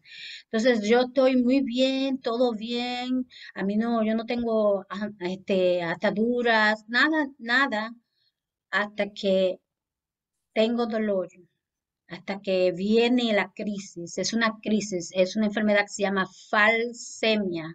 En inglés le dicen sickle cell. Entonces, todo va muy bien hasta que llega la crisis y ahí yo no puedo aquietar mi, mi atención. Entonces, ahí me desespero, ahí yo reviento muchas veces, no siempre, pero sí digo, ya basta, hasta cuándo, qué pasa, eh, hasta cuándo, ya, ya, ya está bueno. Entonces, ah, me desespero mucho. Entonces, quería saber qué podría, se puede hacer en ese caso, porque a mí es lo único que me para de las cosas. Todo en, en, lo demás me va muy bien, perfectamente, pero cuando llego a ese dolor que yo digo, yo sé que no soy el cuerpo ni soy la mente, pero no puedo soportarlo. Entonces, ¿qué, qué tengo que hacer? ¿Qué tendría yo que hacer en ese caso? Mira, María, lo, lo más importante que verías en el vídeo inicial de Bienvenida a la escuela cuando llegaste es la importancia de tener mucha paciencia y mucha perseverancia en este camino. Todos queremos una solución para ya o para antes de ayer, si es posible, sobre todo cuando tenemos un dolor físico acuciante que nos trastorna tanto y que nos lleva a un estado de, de una gran sensación de indefensión total. Ahora bien, lo que sí te puedo decir, porque lo he visto con hermanos que han llegado a este camino, es, en la medida que a través de los satsang tú vayas practicando poco a poco la autoindagación, pasará de ser algo que estás aprendiendo a algo que se vaya volviendo mecánico en ti y luego poco a poco convirtiéndose en algo natural. ¿Qué va a ir ocurriendo con el paso del tiempo? Que irás desarrollando la capacidad para retirar tu atención del ego y establecerlo en la conciencia. Al principio, siempre pongo el ejemplo de la radio de la vecina de al lado, ¿no? Cuando tú tratas de relajarte y hay una vecina que tiene la radio puesta a toda pastilla en su ventana, por mucho que trates de relajarte, la, la música te llega muy fuerte y te trastorna. Con la autoindagación, ¿qué es lo que ocurre? En la medida que aprendes a retirar tu atención del cuerpo, de la mente, y centrarlo solo en la conciencia, es como si alguien cogiera esa radio de la vecina y la fuera alejando paulatinamente cada vez más lejos, hasta que llegue un momento en que apenas escuchas ese sonido. ¿Qué quiero decirte con esto? Con la práctica y la persistencia en la autoindagación, cada vez lograrás retirar más tu atención del cuerpo, de la mente y del mundo y llegar a un nivel de profundidad y de sumergirte a un nivel cada vez más hondo, donde el dolor empezará a ser más tenue, tendrá menos impacto, tendrás menos fuerza sobre ti. Pero solo es el resultado de la práctica y de la continuación con la autoindagación. Esto por una parte, ¿vale? Luego está la cuestión de la autoentrega y de la entrega.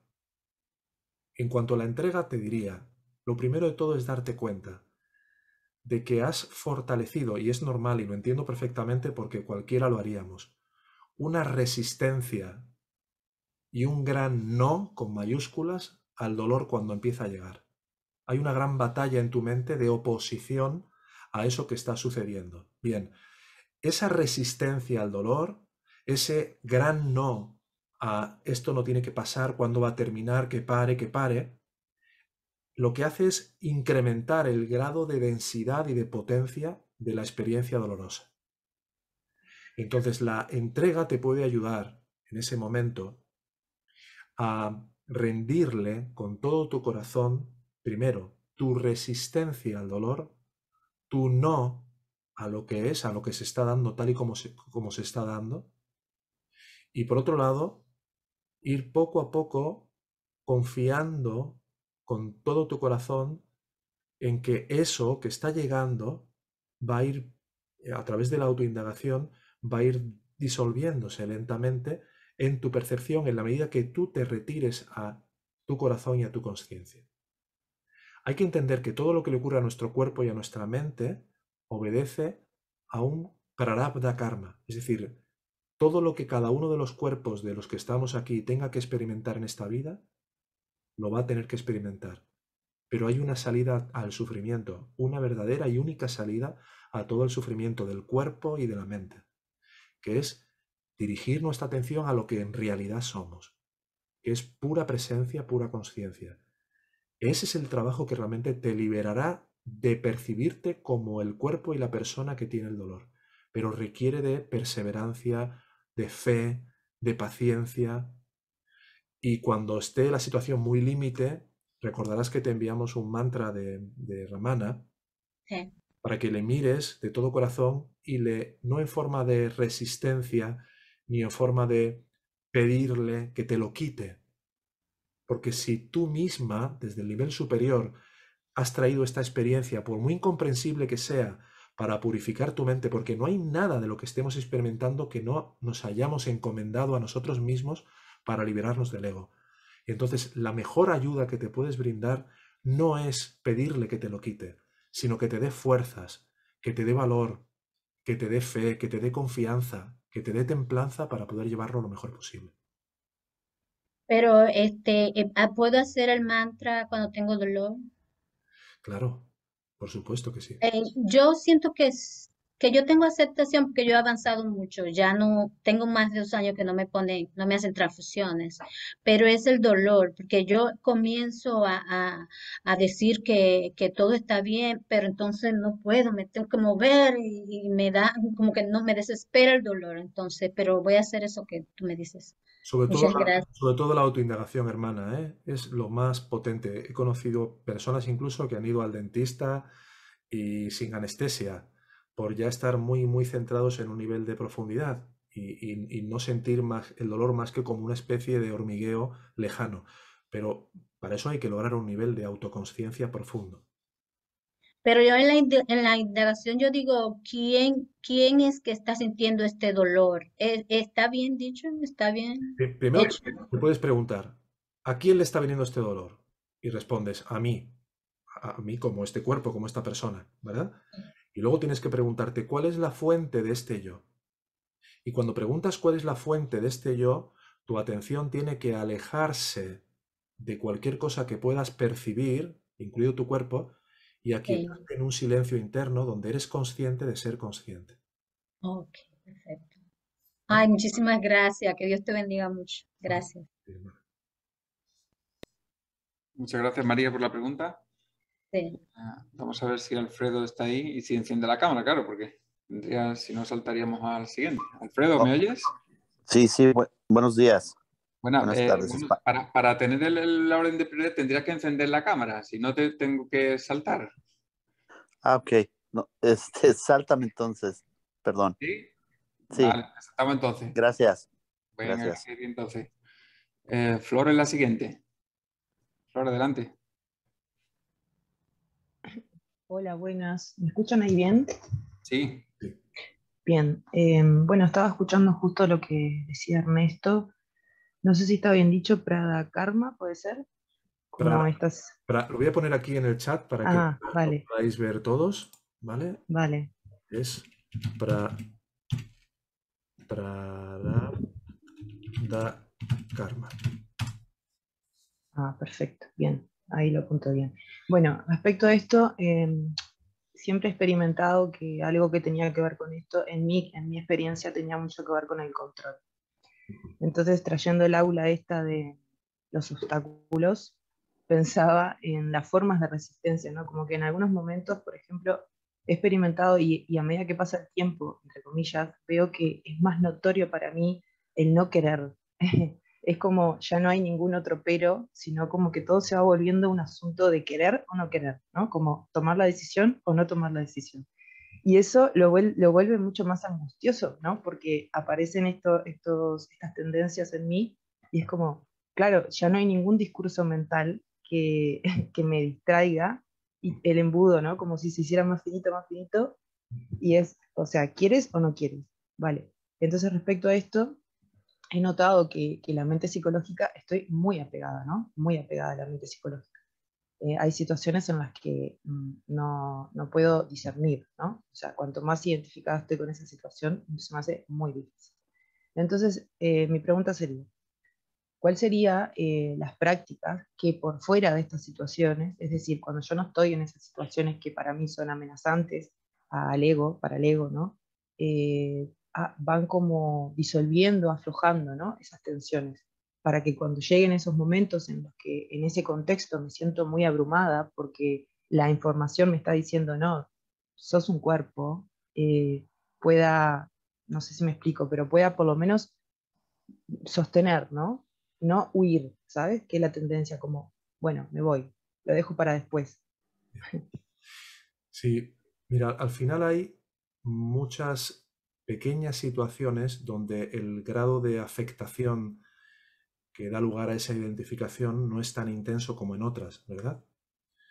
Lo importante es que aproveches cada pequeña oportunidad donde notes un movimiento de tu atención a identificarte con cualquier situación en un grado menor o en un grado que no sea tan intenso, para tratar de descubrir cuál es el, el valor oculto o el para qué de esa identificación. Por ejemplo, muchas veces pongo el ejemplo de, hablaba antes María de la enfermedad, ¿no? Si yo de pequeño, para poder sentirme atendido por mis padres, ya en la cuna lloraba y gemía, y mis padres venían y me acariciaban y me atendían, voy aprendiendo y desarrollando que cuando lloro, que cuando me quejo, soy querido, soy atendido.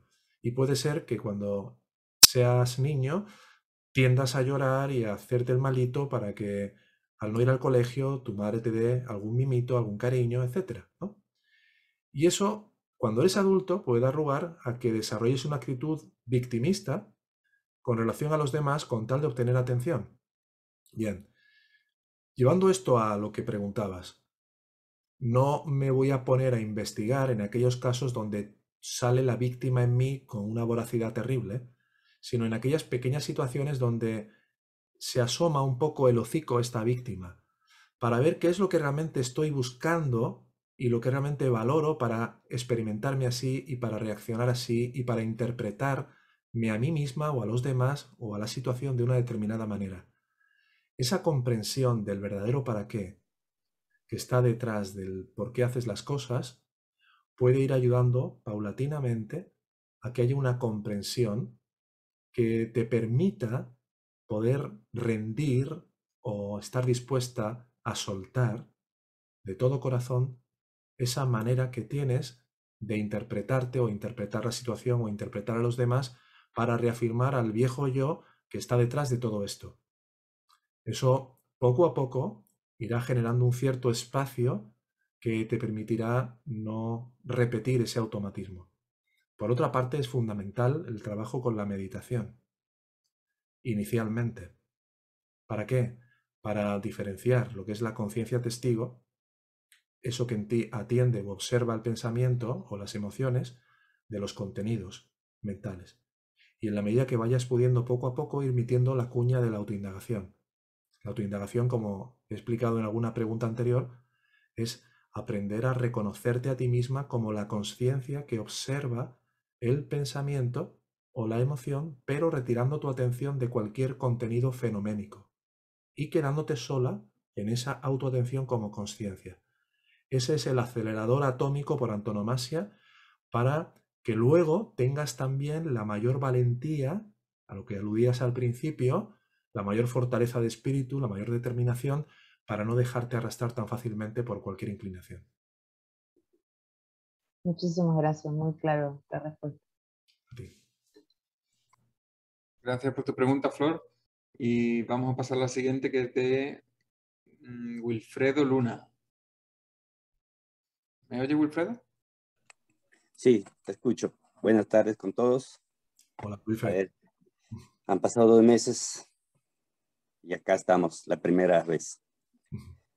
Bueno, eh, de mí mi, mi, pregunta es más relacionada acerca de las experiencias, mmm, ya que mientras que no se llegue a, al despertar total, siempre está el ego. Entonces, ¿cómo diferenciar o no profundizar o cortar esas experiencias durante la meditación o durante el sueño, ¿no? Por ejemplo, en un desdoblamiento astral, una experiencia, o en una meditación, por ejemplo, cuando tienes, por ejemplo, una experiencia mía que fue que estaba meditando y, y me encontré un túnel de luz en el entrecejo, ¿no? Que me, como que me absorbía y, y empezaba las cosas. Y ahí entró la mente de, diciendo, pero eso es parte del ego que te quiere de, distraer, ¿no? De lo que estás haciendo. Entonces, en esa parte quiero más o menos que me expliques eso. Por ejemplo, acerca de un desdoblamiento astral. Bueno, yo ante, años atrás lo practicaba, el desdoblamiento astral, eh, conscientemente, ¿no? Pero lo dejé y pasaron mucho tiempo. Entonces ahora me viene, pero periódicamente, sin, sin, sin realizarlo, sin buscarlo. Sí. Y son algunas experiencias, entonces más o menos quisiera acerca de eso, uh, ver cuándo sí puede ser algo de lo que esté eh, uno trabajando, que sea parte de la conciencia, en tener ciertas experiencias, o es del ego, eh, o es la proyección del ego. Mira, la enseñanza, Wilfred, se nos deja muy claro que todo lo que no sea permanente, idéntico a sí mismo, que tenga luz propia y que no cambie bajo ningún concepto, es ego. ¿Qué quiere decir esto? Cualquier experiencia, por muy sutil que sea, por muy extraordinaria que sea, que aparece y luego no está, forma parte de los niveles más sutiles del ego. ¿Qué es lo único que no cambia y lo único que es idéntico a sí mismo siempre y en todo momento? La conciencia. La conciencia es eso, y lo cual, a ver, hay un micrófono ahí encendido, Vale. Perdón, decía, la conciencia, Wilfred, es aquello que tiene luz propia, que es siempre idéntico a sí mismo y que no experimenta ningún tipo de cambio. Luego, todo lo demás, por más sutil que sea o por más que hayamos leído o investigado que es algo como espiritual, etcétera, forma parte todavía del ego, ya sea en su dimensión más sutil o en su dimensión más física. Con lo cual, siempre que aparezca en tu meditación cualquier imagen, cualquier sensación, sea de luz, sea de ángeles, sea de demonios, sea de lo que sea, aplica la autoindagación. En la vista de quién está apareciendo esta luz. La respuesta va a ser, la estoy viendo yo. Inmediatamente pregúntate, ¿cuál es la fuente de este yo que está percibiendo esta luz o lo que sea? Y automáticamente tu atención se retira de cualquier cosa percibible que puedas percibir y se aquieta en solo ser consciente de ser. Eso es lo que, porque ten en cuenta una cosa, el ego se va sutilizando y además se va espiritualizando cada vez más, buscando adoptar formas que tú puedas identificar como admisibles o como espirituales para que así le prestes atención. Aquí de lo que se trata es de retirar totalmente tu atención de todo lo que puede cambiar, aparecer, desaparecer e ir ensimismándote en ese silencio interno donde en última instancia cualquier cosa que aparezca y desaparezca desaparecerá para siempre.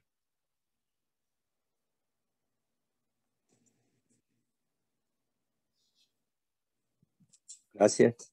A ti. Gracias, Wilfredo, por tu pregunta. Em, tenemos una más. Vamos a darle paso a, Alfred, eh, porque Delmi ya preguntó antes y aunque no tenga la cámara, sí. no sé si está por ahí todavía, Alfred. Eh, Alfredo, ¿no? Sí, Alfredo Cortés. Alfredo Cortés. Ah, gracias, gracias. Buenos días. Disculpen, lo que pasa es que estoy en California y es de mañana y estaba en cama, por eso es que no ponía la cámara. Una disculpa por esa parte. Este, buenas tardes, buenas noches, España. Sí, mi pregunta más que nada es que me quedo un poco inconfuso. Cuando me aparece un sentimiento, una emoción, un miedo, por llamarlo así, y se disfraza de, de coraje, vamos a ponerlo. Entonces, reconozco que el coraje está dentro de mí y este indago dentro de mí. Ahora, siento eso y lo siento en el estómago. Me cierro los ojos y voy y de una manera, entre comillas, pongo mi, mi enfoque en el, en el estómago, donde está la emoción. Es correcto eso y lo dejo ser, o sea, simplemente trato de observarlo. ¿Es correcto la forma de hacerlo? Realmente, siendo eh, absolutamente fiel a lo que nos dice Robert y Bhagavan, darle atención a la emoción y al cuerpo eh, puede arrastrarnos a quedarnos ahí. Primero puedo identificar dónde está la emoción. Siento un coraje, una rabia, eh, siento en las entrañas, en las tripas, todo eso. Inmediatamente me tengo que preguntar por cuál es el origen, quién es el que está percibiendo eso. Es cuando preguntamos a quién le viene este dolor o quién está percibiendo esta molestia o esta rabia. Automáticamente llevamos la atención a lo que se está dando cuenta de eso. Y desde ahí preguntamos cuál es la fuente de este yo para dejar de atender a cualquier cosa que puedas percibir y solo permanecer como conciencia. ¿Qué nos dice Bhagavan a este respecto?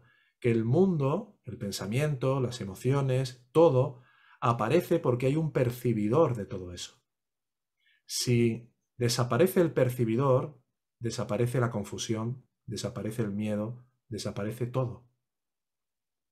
Por eso, mientras estamos tratando de ir sanando, o imagínate que fuera un árbol lleno de muchas ramas, vamos intentando ir eh, mm, podando una ramita, ¿no? Un aspecto egoico aquí, un aspecto egoico aquí, Mientras estamos podando en una rama, el ego está fabricando en otras ramas más aspectos egoicos.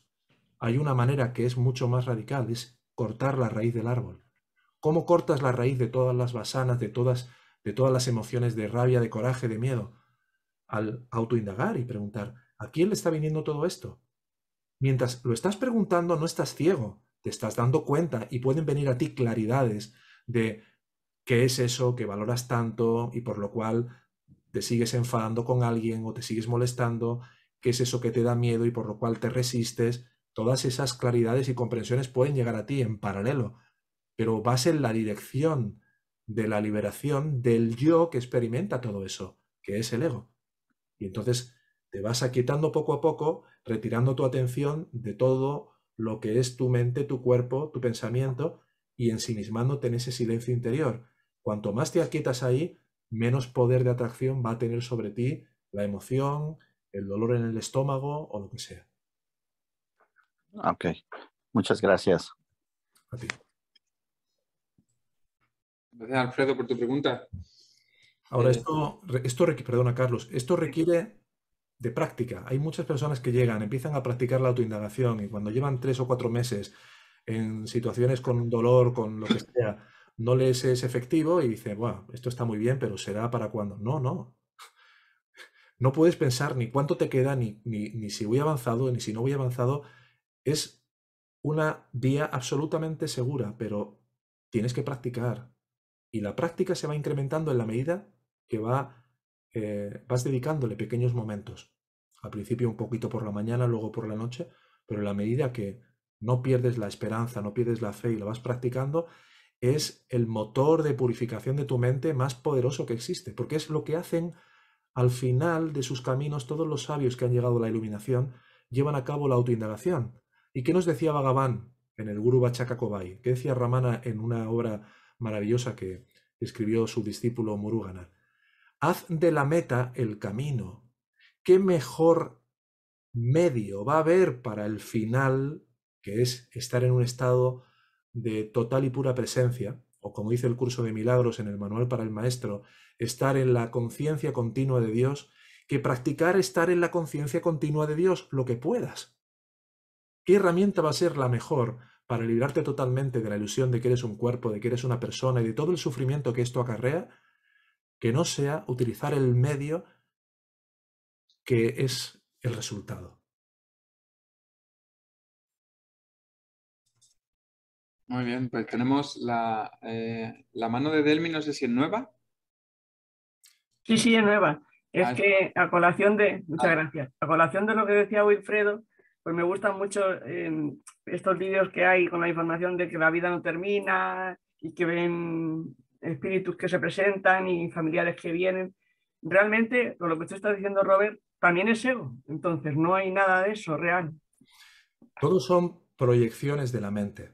Entonces, todo lo que aparece le está dando forma a lo que yo creo acerca de mí.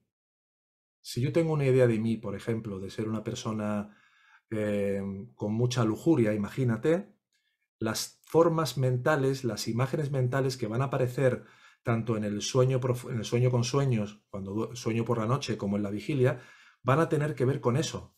Van a aparecer personas, situaciones donde ese tipo de inclinación, ese tipo de deseo se va a activar.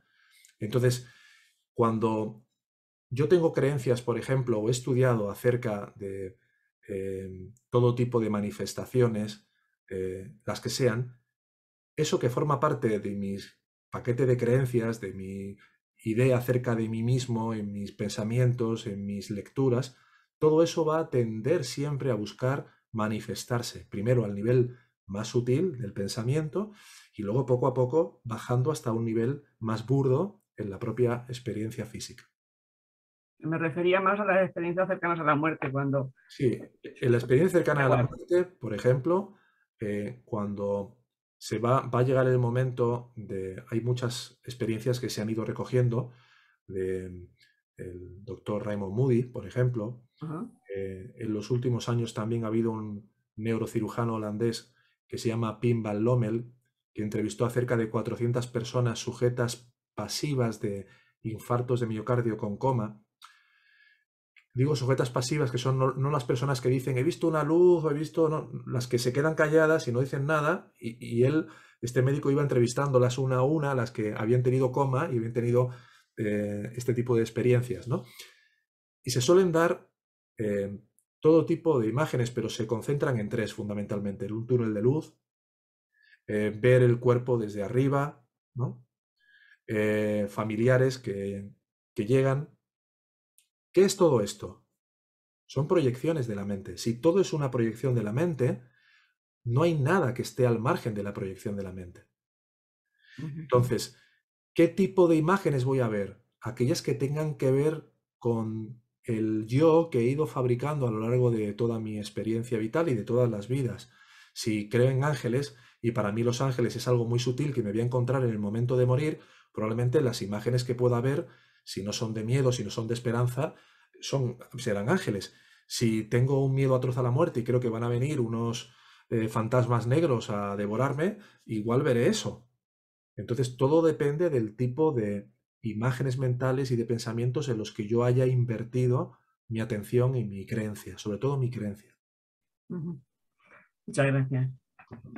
Muchísimas gracias. Hasta luego. Adiós. El médico pregunta a Evangelina, eh, se llama Pim Van Lommel. Lo voy a poner aquí en el, en el chat.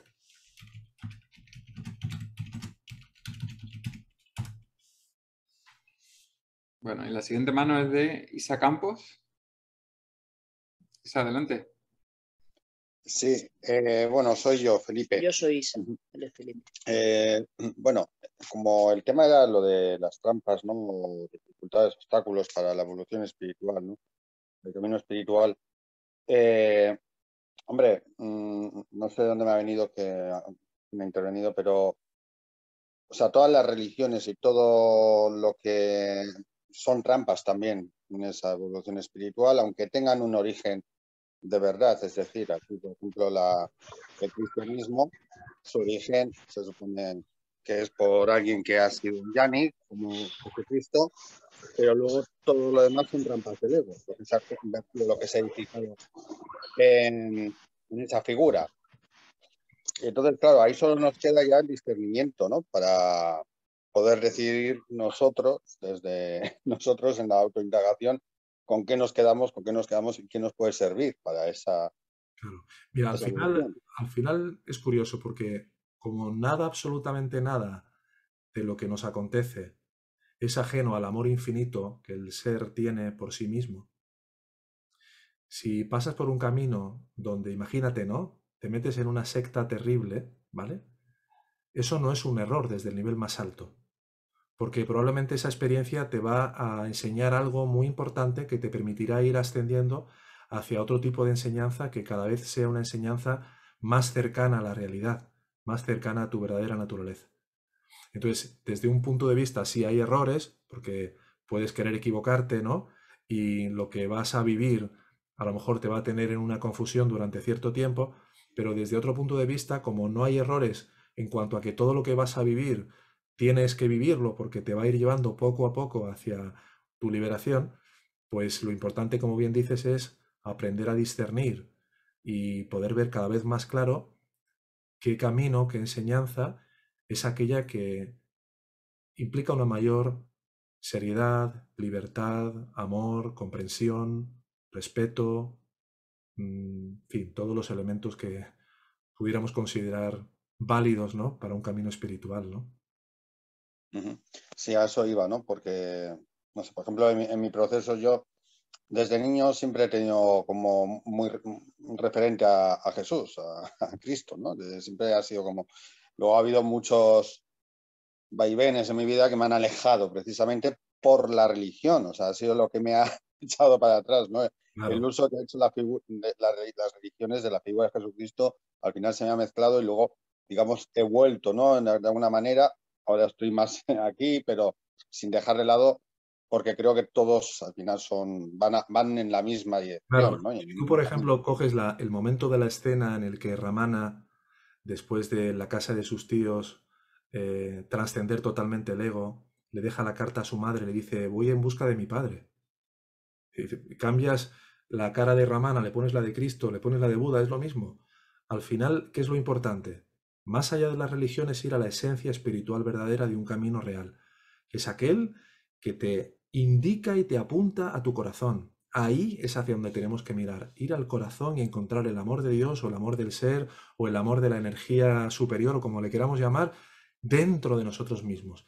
Y esa es la misión de esta escuela. Constantemente todo lo que os decimos es vuélvete para adentro, vuélvete hacia adentro, atiende a tu corazón, deja de darle atención a tu mente, encuéntrate ahí y poco a poco, mientras no te vas retirando totalmente hacia ese amor profundo, porque todavía eh, estás enamorado de tu cuerpo y de tu personaje, intenta ir puliendo y purificando tus tendencias a alimentar el ego para que cada vez tu amor por ir hacia adentro sea mayor y que cuando llegue el momento de la muerte del cuerpo llegues lo más preparado posible para que si así está determinado, pues te puedas liberar por completo. Vale, muchas gracias. A ti.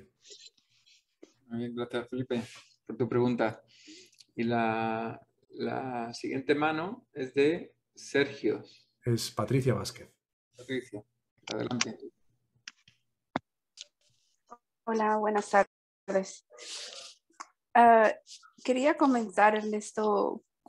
Cuando estoy en meditación, tratando de calmar pues todo el ruido mental, me llegan muchas preguntas preguntas así como, este, si no hay nadie aquí quien escucha, si, si no soy el cuerpo quien ve, si no, o sea, no, no o sea, llegan tantas preguntas y, y empiezo yo sola como, no, no, no a contestar, sino seguir preguntándome y preguntándome y las preguntas nunca, nunca paran, porque al decir, por eso nos dice si estoy con los ojos cerrados.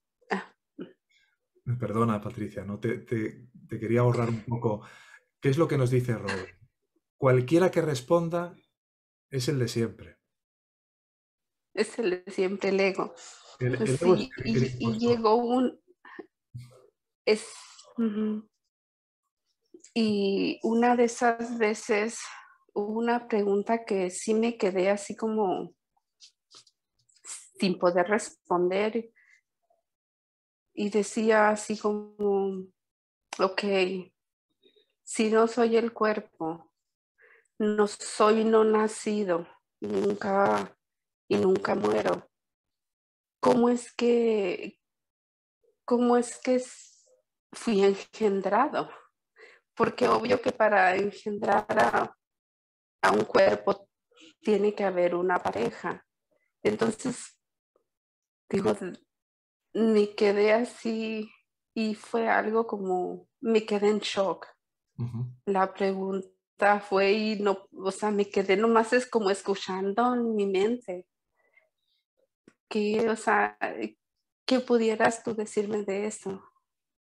La, la idea de que fuiste engendrada, ¿cuándo aparece? Cuando, cuando empieza la pregunta y digo que si, si no soy el cuerpo, ¿quién escucha? Si no, si no, si, si no hay quien vea, quien ve. Si al quedarme sin el cuerpo no soy nada, soy un cadáver, ¿quién es el que sigue escuchando? Y de ahí me surgió las preguntas esas. Si no, si no soy nada de eso, ¿quién me engendró? ¿Cómo llegué a, o sea, cómo llegué aquí? Decía Cristo, tú eres el alfa y el omega. Eres sin principio y sin final, sin nacimiento ni muerte. Tú y solo tú, que eres conciencia pura, esa conciencia que escucha, cualquier pregunta que surja, cualquier respuesta que se quiera dar, lo que siempre queda detrás de todo es lo que no ha nacido y lo que nunca morirá. Esa conciencia es la pizarra, como veíamos antes, o el silencio, la presencia divina, en la que un día apareció de repente un cuerpo, un cuerpo al que le pusieron Patricia. Pero ese cuerpo que apareció, apareció después de que esa conciencia ya era. Siempre ha sido y siempre será. Es lo único que no desaparece y lo único que es eterno. Y cuando tu cuerpo termine, esta conciencia no terminará, porque no está dentro del cerebro, sino que está más allá del cuerpo. El cuerpo aparece en la conciencia y no al revés. Sí, también, y, y tocante a, pues, los sueños, este, un sueño que tuve hace tiempo y, y parece que siempre lo tengo muy marcado. Cada vez me recuerdo, me recuerdo me recuerdo. Es ah, una imagen de, de, mi padre. Él ya falleció hace ya más de 18 años, pero nunca me había tocado soñarlo de esta manera, que lo miraba, miraba su cara y estaba yo enfrente de él y simplemente lo miré y, y mi, mi, respuesta fue al verlo, este, si no fuera por ti yo no estuviera aquí. Entonces me recuerdo que fue, le di un beso y ya desapareció la imagen. Y ya de ahí ya no, no me recuerdo haber soñado más, pero fue como una, una imagen muy espontánea en mi sueño. ¿Sigue siendo un sueño, el sueño dormido?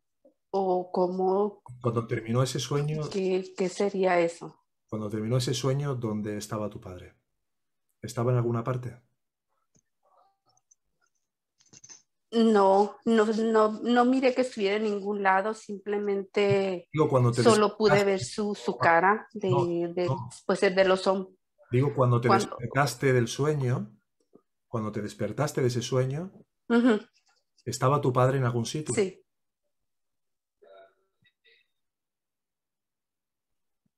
Pues lo sentí en mí, Y al cabo de un rato, lo sentí, seguí sintiéndolo en mí, me quedé con esa sensación de que como si hubiera, como si hubiera sido una despedida, pero la- yo también dije, despedida no puede haber sido porque esto pasó hace mucho tiempo, pero me quedé con esa sensación de que como si ese recuerdo me observara. Bueno, eso No sé, o sea, no, no puedo explicar la sensación. lo que quería decirte es, tú puedes tener un sueño en el que aparece tu padre o cualquier ser querido y cuando te despiertas de ese sueño, todavía hay una reminiscencia de ese sueño en el, en el nuevo sueño, en el sueño de la vigilia. Porque los sueños son, están, están interconectados. Pero ¿qué es eso que se daba cuenta de lo que estaba soñando y que se da cuenta de lo que ahora está sintiendo en la vigilia. Eso que constata cualquier imagen, cualquier sentimiento que tengas, tanto en un sueño como en otro, es tu verdadera naturaleza. Lo demás todo va a cambiar. Al cabo de unas horas, ese sentimiento de tu padre iría poco a poco menguando y a lo mejor al cabo de unos días ya no estaría con esa misma intensidad. Y a lo mejor al cabo de cinco días tuviste un sueño en el que aparecía un hijo tuyo o un hermano, ¿no? ¿Qué es lo que nunca cambia y lo que siempre está? Eso es a lo que tenemos que atender y darle nuestro mayor amor y nuestra mayor atención. Lo demás todo Ah. cambia y no es, no es. En sí siempre sigue siendo nuestro ser. Sí. Gracias, Ernesto. A ti. Bien, gracias por la pregunta, Patricia. ¿Quieres escribir la pregunta en el chat? Eh, Walter. ¿Me Walter? Eh, tengo un problema que es con el apego, tengo un gran problema con el apego. Eh, quiero saber con el tema este de, del apego y del dolor que vos hablabas con una hermana hace un rato, si, si para todo se utiliza el mismo sistema de la autoindagación, ¿verdad? Esa sería la pregunta. Lo que a hermana le sucede con el dolor a mí me sucede, por ahí te va a causar gracia, pero hay algo que a mí me desespera, pero me desespera mucho, que son los ladridos de los perros. Y tengo muchos vecinos con muchos perros que ladran y quisiera poder tolerarlo y no lo puedo tolerar. Y tengo a veces unas reacciones como que les grito, ¿viste? Eh, quisiera poder, yo quisiera saber si con este tema de la autoindagación también se me van alejando esos sonidos que tanto me perturban, ¿no? Eso por un lado. Y después, el tema de la autoindagación. ¿Se trata únicamente de esas preguntas que hay que hacerse a uno mismo o hay algo más? Bien. Los perros que ladran en el vecindario, el vecino que esté con la taladradora todo el día en la pared, el vecino de arriba que tenga una batería musical, cualquier forma de experiencia que me genere una falta de paz, como siempre sabemos, está proviniendo de mi estado mental. Luego, querer hacer cualquier cambio ahí afuera no va a surtir efecto. Lo importante es que puedas desarrollar un mayor grado de compromiso interno con ver qué pensamientos son esos pensamientos que no te permiten estar en paz en tu vida cotidiana, sean de miedo, de apego, de rechazo, de odio, de ira, de lo que sea. En la medida que vayas aplicando no solo la autoindagación, sino quizá al principio, mientras no puedas retirar tu atención completamente de la mente, suele ser bastante importante el que puedas lograr observar tu mente sin identificarte ni reaccionar a ella.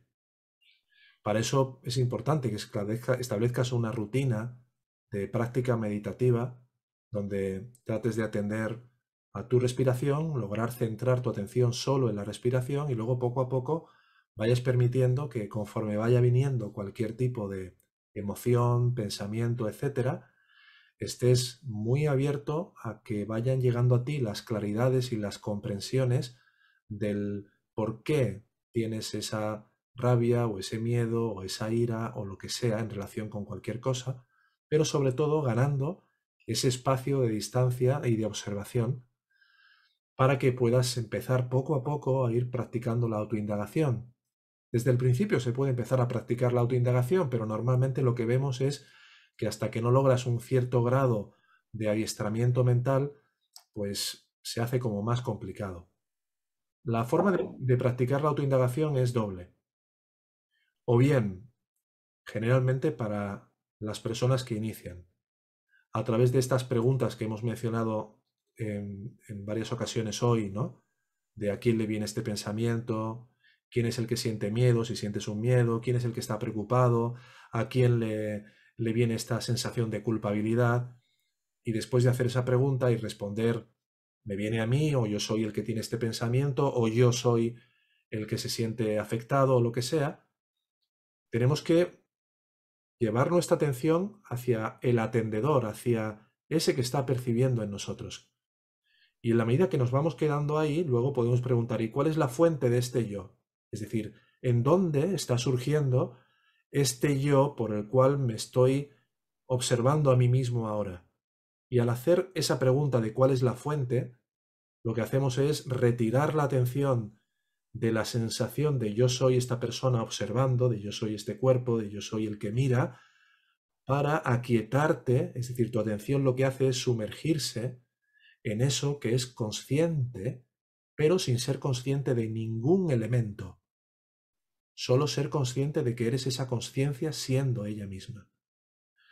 Y eso al principio no es fácil porque tu atención está muy apegada a sus contenidos mentales, está muy pegajosa a estar siempre derivándose a pensamientos, a emociones. Por eso poco a poco, en la medida que vayas logrando atender la respiración primero, aquietarte primero en un solo punto, podrás lograr un mayor grado de aquietamiento.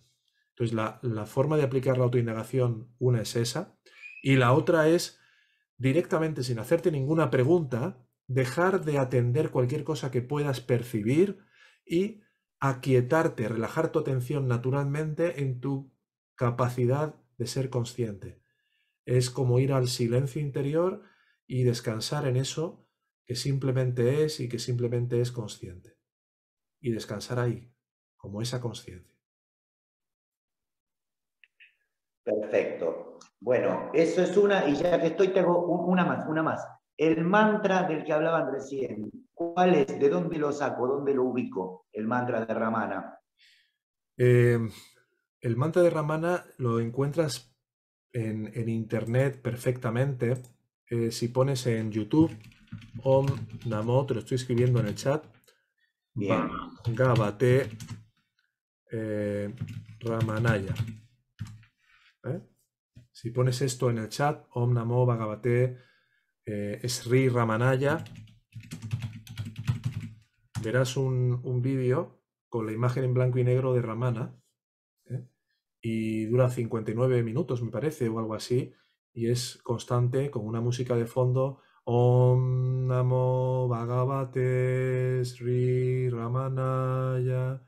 Entonces se trata de empezar a recitarlo, pero entrando poco a poco en esa atención hacia tu interior, hacia tu silencio, hasta que tu mente naturalmente se va a ir aquietando. Ernesto, te agradezco de corazón muchísimo. Que tengas un hermoso día. Gracias, hermano. A ti, hermano, y gracias por tu paciencia y por estar aquí acompañándonos. Gracias, muchas gracias, muchas gracias. Gracias por la pregunta, Walter. Eh, Gracias. Todavía la mano de Noé, no sé si quiere probar otra vez. Noé Florian.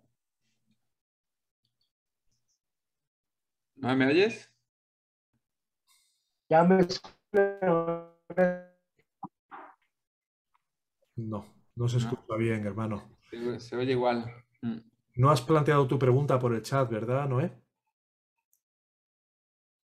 Hay... ¿Puedo? Sí, planteala por el chat, por favor, ¿vale? Sí, la planteé, pero no sé si quedaría que... A ver, es que hay muchas preguntas en el chat y no encuentro... No he visto yo la de... Cortando demasiado. Sí, no, no la encuentro. Eh...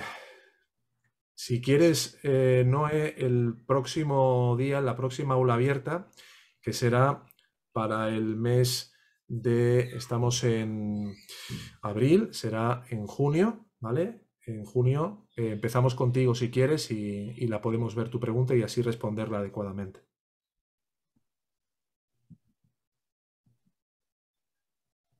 Bueno.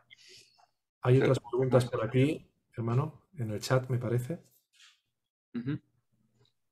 ¿Cuál? ¿La de Noé? No hay, la de Noé no está. Si hay otras preguntas ahí en el chat, si quieres las podemos responder para que no se quede nadie sin respuesta. Ahí...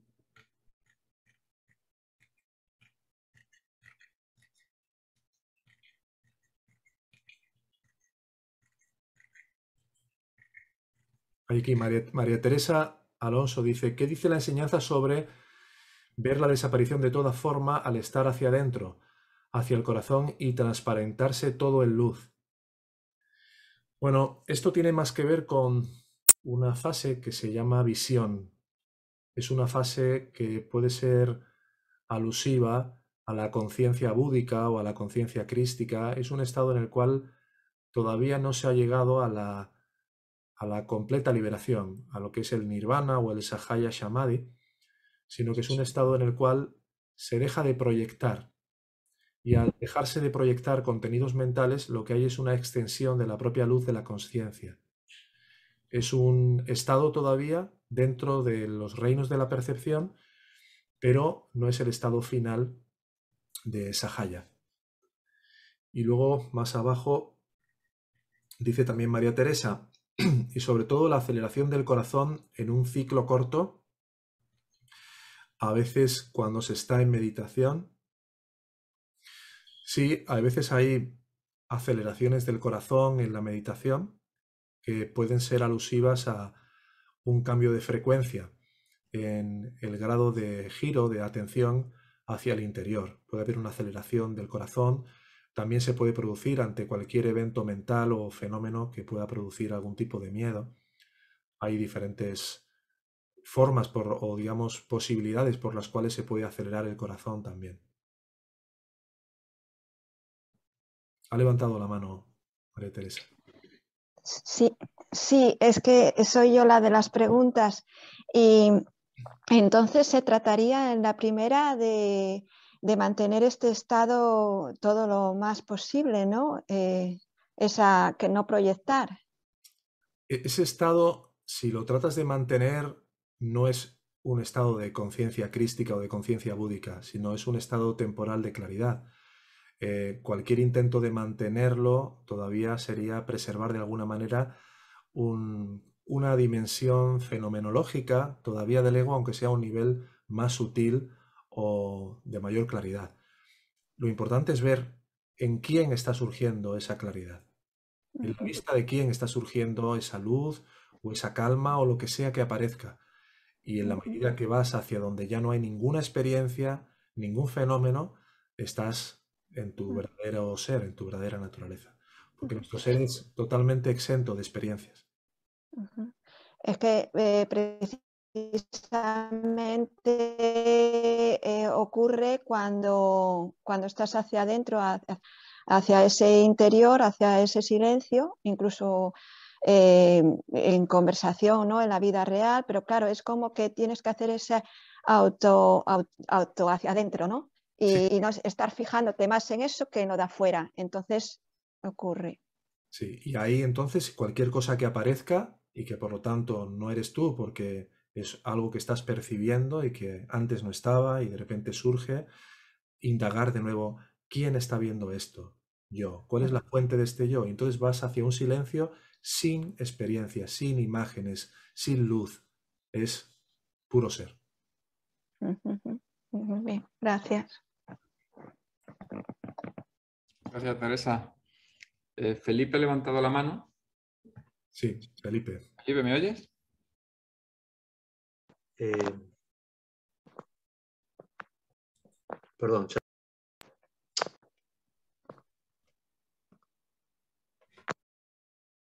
¿Ahí me escuchas? Sí, muy bien. Bueno, gracias. Eh, Ernesto, muchas gracias por, por, tu ayuda. De hace mucho tiempo que te, te escucho, me ayudas muchísimo te quiero agradecer de todo corazón. Y la pregunta es, em, a veces siento con, insistencia la pérdida de interés en las cosas del mundo. Em, eh, yo tengo una hija pequeña y este, mañana es el cumpleaños y todo este, este estrés por, la, por la, hacerle un cumpleaños este, eh, me, resulta eh, hay algo en mí que no, que no se activa, que está completamente eh, desconectado de, esa energía. Yo ya no vivo con ella ni con la mamá, este, pero no tengo interés, no, no tengo interés. Este, igual trato de hacer, hay un satsang donde alguien le dice a, Robert este, que pierde interés y él le dice, pero no, no funciona así. Seguís haciendo tu vida, este, pero no funciona así. Y yo no, no sé cómo hacer, porque la sensación de la pérdida de interés es vieja. y cuando aparecen desafíos mundanos naturales como festejar el cumpleaños de una niña, eh, honestamente siento que, que tengo que hacer un esfuerzo enorme por, por parecer que, es que estoy actuando normalmente, pero no eh, por dentro es, es, realmente una incomodidad brutal. Eso era. Gracias. ¿Crees que en esa pérdida de interés, Felipe, puedan haber otros aspectos relacionados con la separación, con el no querer estar en contacto? Porque a lo mejor todo eso lo está embarrando todo. No es que realmente no, no quieras estar con tu hija y, y celebrar su, la manera en la que ella entienda su felicidad, ¿no? Sino que entras a lo mejor en contacto con otros aspectos relativos a la separación, a lo mejor al sentimiento de abandono, al miedo al reproche, a otras cosas que te generan una gran incomodidad y el ego lo que hace es utilizar a lo mejor todos los aspectos de la enseñanza, del desapasionamiento, para hacerte creer que no tiene nada que ver con eso. Entonces, lo, lo importante en este tipo de casos, según nos dice la enseñanza, es ver que no tienes por qué esforzarte y sacrificarte en hacer algo que realmente no sientes, salvo que ahí haya una oportunidad para ir más allá de aquello que si no encaras ahora, mañana o pasado o en otra vida, adoptará otra forma para tomar expresión. Entonces, sí puede ser útil para ti, que salvo que sea demasiado amenazante y paralizante, trates de ir a ese encuentro y trascender todo lo que tu mente esté proyectando en esa situación para separarte de el amor de estar unido a tu hija por lo que realmente es. Y, ver cualquier pensamiento de separación, de conflicto, de rechazo, de miedo, verlo y soltarlo, verlo y soltarlo, tratando de permanecer consciente de aquello que en ti es consciente y eh, pedir ayuda en tu corazón a que la gracia, que el ser te dé fortaleza, te dé eh, el ánimo para poder estar allí de la manera más fuerte y más firme posible. Gracias, hermano. A ti. Gracias, Felipe, por la pregunta. Oscar, eh, Oscar Fonseca. ¿Me oyes, Oscar? Sí, sí, te escucho. adelante. Hola, hola. Hola, hermano. Hola, hermano. Este, bueno, con el tema de hoy, ¿no? ¿Cuáles son los, los, obstáculos, ¿no? Hace ratito escuchaba una hermana que mencionaba acerca de que no puedes a veces ah, tener cierta conexión con personas que no llevan una vida espiritual. ¿Eso no sería también un, un obstáculo, el, el, el, creer que podemos ser más espirituales que alguien que no lleva una, una vía espiritual? Porque a veces siento que personas que, aunque no llevan una sadana o algo, son mucho más congruentes, ¿no? O sea, son como más centradas y a pesar que, que no te hablan de Dios, que no meditan, no, no sé, ¿no sería también esto como un, un obstáculo creer que somos más espirituales que alguien más? Cualquier idea de, de que el espíritu no es todo lo que hay y de que hay unas personas que son menos espirituales que otras, son solo clasificaciones a nivel mental, porque el espíritu está en todos, la conciencia está en todos sin excepción. Entonces aquello que siento que me produce rechazo en alguien, aquello que no me gusta de otro, siempre es una forma que la gracia encuentra de presentarme aspectos de mí mismo que aún no he visto en mí y que solo puedo llegar a verlos en la medida que esté dispuesto a trascenderlos cuando aparecen en la cara, en la actitud, en el comportamiento de cualquiera de los que llegan a mi encuentro. Sí, sí, sí. Ok. Muchas gracias, hermano. Sí, me surgió esta pequeña duda porque, pues, normalmente a veces, ¿no? Tratamos de hacer nuestras prácticas lo mejor posible o algo. Nos sentimos bien, pero a veces, pues, nos elevamos en nuestra nube, ¿no? El, el creer que ya estoy despegando y... El ego se va mutando.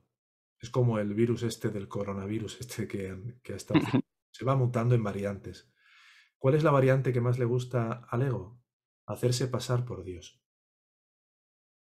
Y entonces cuando el ego se reviste de esta nueva modalidad de yo soy muy espiritual porque hago tal práctica o porque hago tal meditación o por lo que sea, automáticamente encuentra otra manera de poder seguir fortaleciendo la creencia original en la separación, de que me separé del Padre, me separé del ser, ahora utilizando ni más ni menos que como bandera a las propias enseñanzas y a lo más espiritual del mundo.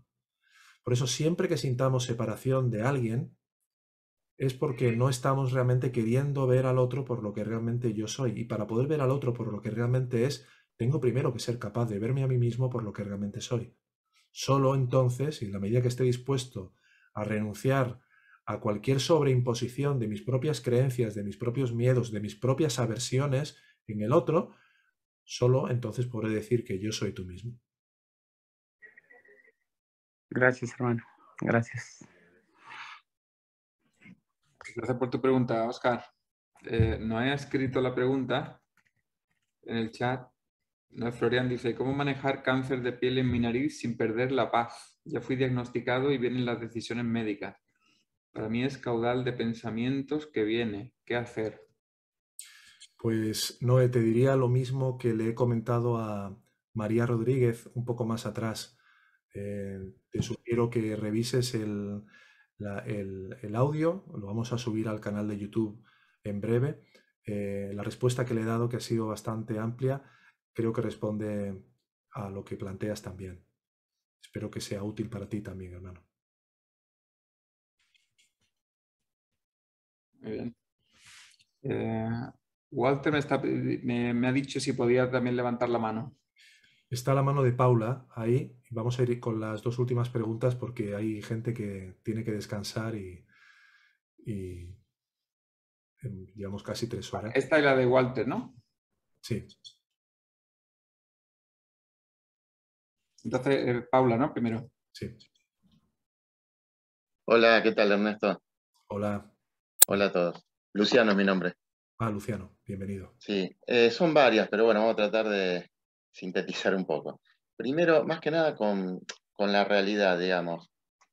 Eh, la vida te va, o sea, mostrando, o sea, está todo predeterminado y te va poniendo cosas para, la evolución, digamos, para la evolución del... De... Por un lado se sostiene eso y por otro lado se dice que todo surge espontáneamente. Si surgiría espontáneamente, me suena que es todo medio como un caos, digamos. No, no entiendo eso. El, el Karma que escribíamos antes en el chat es la selección perfecta y precisa que lleva a cabo la gracia o el gurú o Dios o como le queramos llamar, en realidad nosotros mismos, desde nuestra verdadera naturaleza o, desde nuestro nivel de realidad como el ser, se hace una selección muy precisa de todos los acontecimientos y experiencias que tenemos que llegar a experimentar en esta vida, por ejemplo. Todo eso que ha sido perfectamente seleccionado, lo ha sido para nuestro mayor grado y oportunidad de aprendizaje o, dicho de otra forma, para nuestra mayor posibilidad de liberarnos de todo aquello que nos separa de vivirnos como el ser que realmente somos. Entonces, ¿de qué estamos hablando? De todos nuestros deseos, de todos nuestros apegos, de todos nuestros gustos, de todos nuestros rechazos, de todos nuestros miedos. Entonces, cada una de las experiencias que vamos a experimentar en esta vida están perfectamente seleccionadas para ofrecernos la mayor oportunidad posible de liberación de todo lo que nos conduce hacia afuera en lugar de hacia el ser, hacia el amor, hacia la felicidad infinita. Luego es una gran oportunidad lo que tenemos que aprovechar. Eso de que surgen espontáneamente es una, una forma de explicar cómo de repente surge eh, todo lo que aparece en este sueño. Igual que cuando empiezas a soñar por la noche, no ves cómo poco a poco va apareciendo una lámpara y poco a poco va apareciendo una ventana, sino que espontáneamente se despliega todo un panorama o todo un escenario del sueño, ¿no? Pues con la vida o con el sueño de la vigilia pasa exactamente igual. Espontáneamente surge todo un escenario de experiencias, de imágenes, de sensaciones, que son una proyección de la mente y esa proyección obedece a un plan perfecto que es el Prarabdha Karma. Bien, perfecto. Y por otro lado, algo que también se, se comentó hoy, el tema del desapego, el desapasionamiento. Es como que hace bastante ruido porque, bueno, yo hace un tiempo que estoy con, con- con esta enseñanza y, y apunta un poco a eso, y uno es como que parece que como que le da la espalda al mundo, digamos, como que el mundo te lleva por otro, va en la dirección contraria a lo que se busca en esto. Todo lo que te va a ofrecer el mundo es ego, es, eh, bueno, eh, son automatismos, eh, rutinas, y como que el camino espiritual va exactamente por el lugar contrario, digamos. Entonces, uno se siente en el mundo medio perdido, porque la gente, es verdad, creo que una, una, una compañera ahí decía que la gente la miraba mal o que ya no era el mismo de antes. Eh, uno se siente como eh, yendo para la dirección contraria a lo que es el mundo. Y ah, bueno, ahí incluye, eh, no sé, eh, personas que uno quiere, digamos, afectos. Eso me hace, me hace ruido también. Va, me- me- lo veo como una, una especie de contradicción. ¿Por qué lo ves como una contradicción? Porque es, eh, justamente, es como, claro, es como ir para, para, para, o sea, ¿para qué si no, para qué si no estamos en el, como que el mundo lo que te va ofreciendo es, es- hay como dos fuerzas, digamos. Por un lado, la parte, el esfuerzo que hace uno para estar centrado en lo espiritual, en la conciencia, y por otro lado, el mundo que te va queriendo llevar, como arrastrar para el otro lado. Eso es lo que yo más o menos Ah, siento. Quizá lo que está faltando aquí, eh, Ciano, es el aspecto intermedio que transcurre desde el punto primero en el cual tú estás totalmente identificado con el mundo y buscando la felicidad a través de todos los placeres sensoriales, etcétera, y todo ese trayecto que hay, o el camino de la Tierra Media, que se le llama también en las enseñanzas, antes de llegar a querer volverte totalmente hacia tu fuente. Ese, ese tránsito, ese transcurrir, es un transcurrir que en la medida que uno va poco a poco dejando de buscar la felicidad a través de las cosas, es decir, dejando de querer obtener felicidad de lo externo, y empiezas a tener contacto con tu felicidad innata como conciencia, como el ser, empieza un camino en el cual pasas de querer obtener y de querer abastecerte de las cosas, de las personas, de las situaciones, a empezar a extender y a dar ese amor que has empezado a reconocer en tu interior. Luego la mitad del camino es un camino mucho, mucho menos doloroso. Si ahora sientes eso es normal porque seguramente estás en una fase del proceso donde algo en ti todavía quiere seguir agarrándose a esas experiencias y te sientes contrariado por no encontrar todavía tu fuente de paz, de ananda, de amor y de dicha en tu corazón. Pero estate seguro, hermano, que en la medida que poco a poco vayas atendiéndote más a ti mismo como conciencia en tu silencio interior, Está más bueno, Dios mío. irá viendo, perdón, una mayor eh, conexión con el amor que realmente eres y por lo tanto vivirás las experiencias sin querer sacar nada de ellas, sino queriendo entregarte completamente a los demás, a, a las personas, a- al trabajo que hagas, a lo que sea, desde ese amor que tú eres en realidad. Bueno, muchísimas gracias. A ti. Muy bien. La, eh, Walter era el último que tenía, que había pedido el turno también. ¿Me oyes, Walter?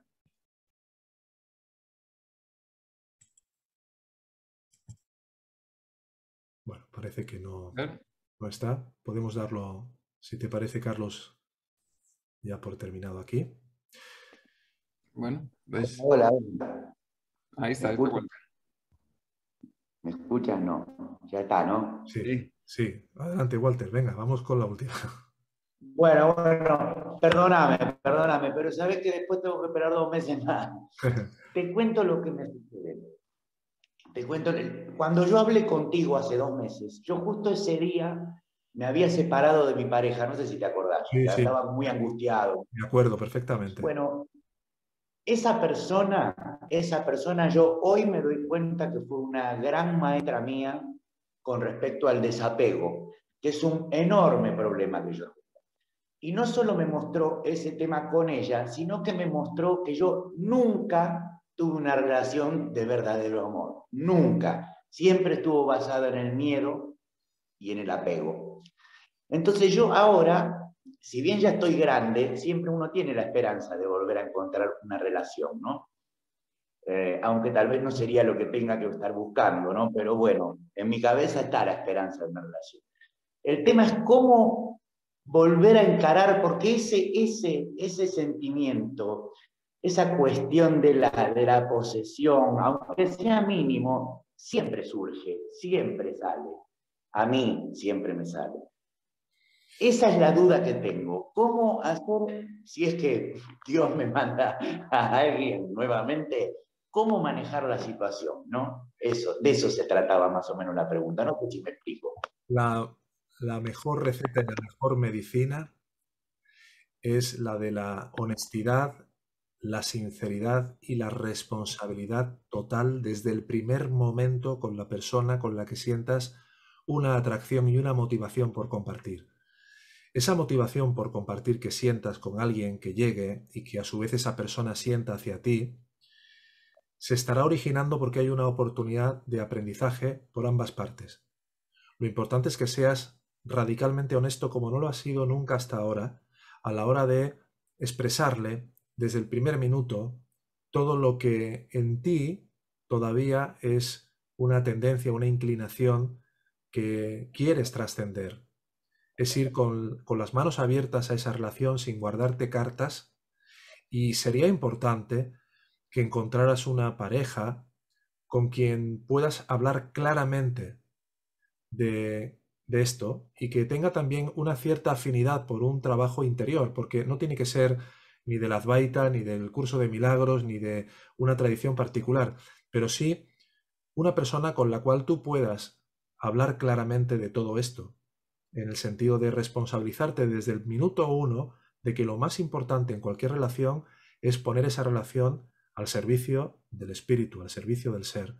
Y eso implica máxima responsabilidad a la hora de decir estoy proyectando esto, asumir que eso que estás viendo en la otra persona o eso que te irrita o eso que te molesta no es del otro, siempre es tuyo y estar dispuesto a que cada una vez que veas cada uno de esos movimientos del ego, poner todo lo mejor de tu parte para rendírselo al ser, para entregarlo y para estar dispuesto a interpretar de una manera diferente esa relación, esa persona, ese encuentro. Ten en cuenta algo también. Toda posesión todo, tipo de celos obedece a una adicción a buscar la felicidad en los demás. Y es una falta de encuentro profundo con tu verdadera felicidad en tu corazón y en ti. Por lo tanto, de la mano de esa responsabilidad cuando estés vuelto hacia afuera, lo más importante de todo, que en esta enseñanza repetimos una y otra vez, es invierte tiempo, cariño, atención en atender a eso que realmente eres y que es puro amor y que es la fuente de todo el amor. En la medida que entres en un mayor grado de hábito por estar en ti, en ese silencio interno, por amarte profundamente en ese corazón, irás viendo como poco a poco el amor que crees que te va a dar el otro no es algo que provenga de fuera. Tú eres el amor que el ego trata de proyectar y poner en el otro para hacerte creer que es el otro el que te lo puede dar y así recuperar tu posición como amor. Para eso tienes que atenderte a ti mismo y trabajar en esa autoatención.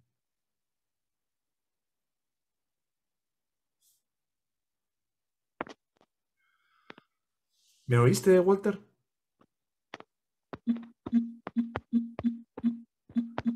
Sí. Walter. Bueno. Vamos a ir. Walter, ¿me oyes? Parece que no no escucha. Posible que no. Bueno, pues. ¿Tiene algún problema con, el, con la conexión o algo, no? Sí, que se le cortó el audio. Bueno, en la grabación podrás escucharlo, Walter. No te preocupes. Bueno, pues. Eh, eh, la verdad que parece que se ha quedado bloqueado algo, ¿no? Sí. Bueno, pues vamos a poner entonces bueno, ha quedado tu pregunta respondida al final, in extremis, Walter, pero ha quedado en el, en el, en el vídeo, ¿vale? Entonces luego lo puedes ver en la versión grabada. Bueno, pues con esto damos por concluido el encuentro de hoy. Muchas gracias Ernesto, muchas gracias a todos por, por vuestra participación. todas vuestras preguntas y, vuestro interés ¿no? en este el camino de, la verdad, claro, donde todos vamos al mismo sitio juntos. Os mandamos un cálido abrazo y que paséis buena noche, buena tarde, buen domingo y nos veremos en el próximo aula abierta. Ya os mandaremos la, fecha antes de, que llegue. Un abrazo a todos, hermanos. Muchas gracias. Esta escuela de sabiduría de la no dualidad tiene como propósito contribuir a facilitar el camino a la autorrealización. Si tuvieras un sincero interés de llegar a aplicar estas enseñanzas en tu vida cotidiana para trascender el sufrimiento que impone el falso ego, puedes contactarnos en la siguiente dirección de correo electrónico. Hola arroba yo soy tú mismo.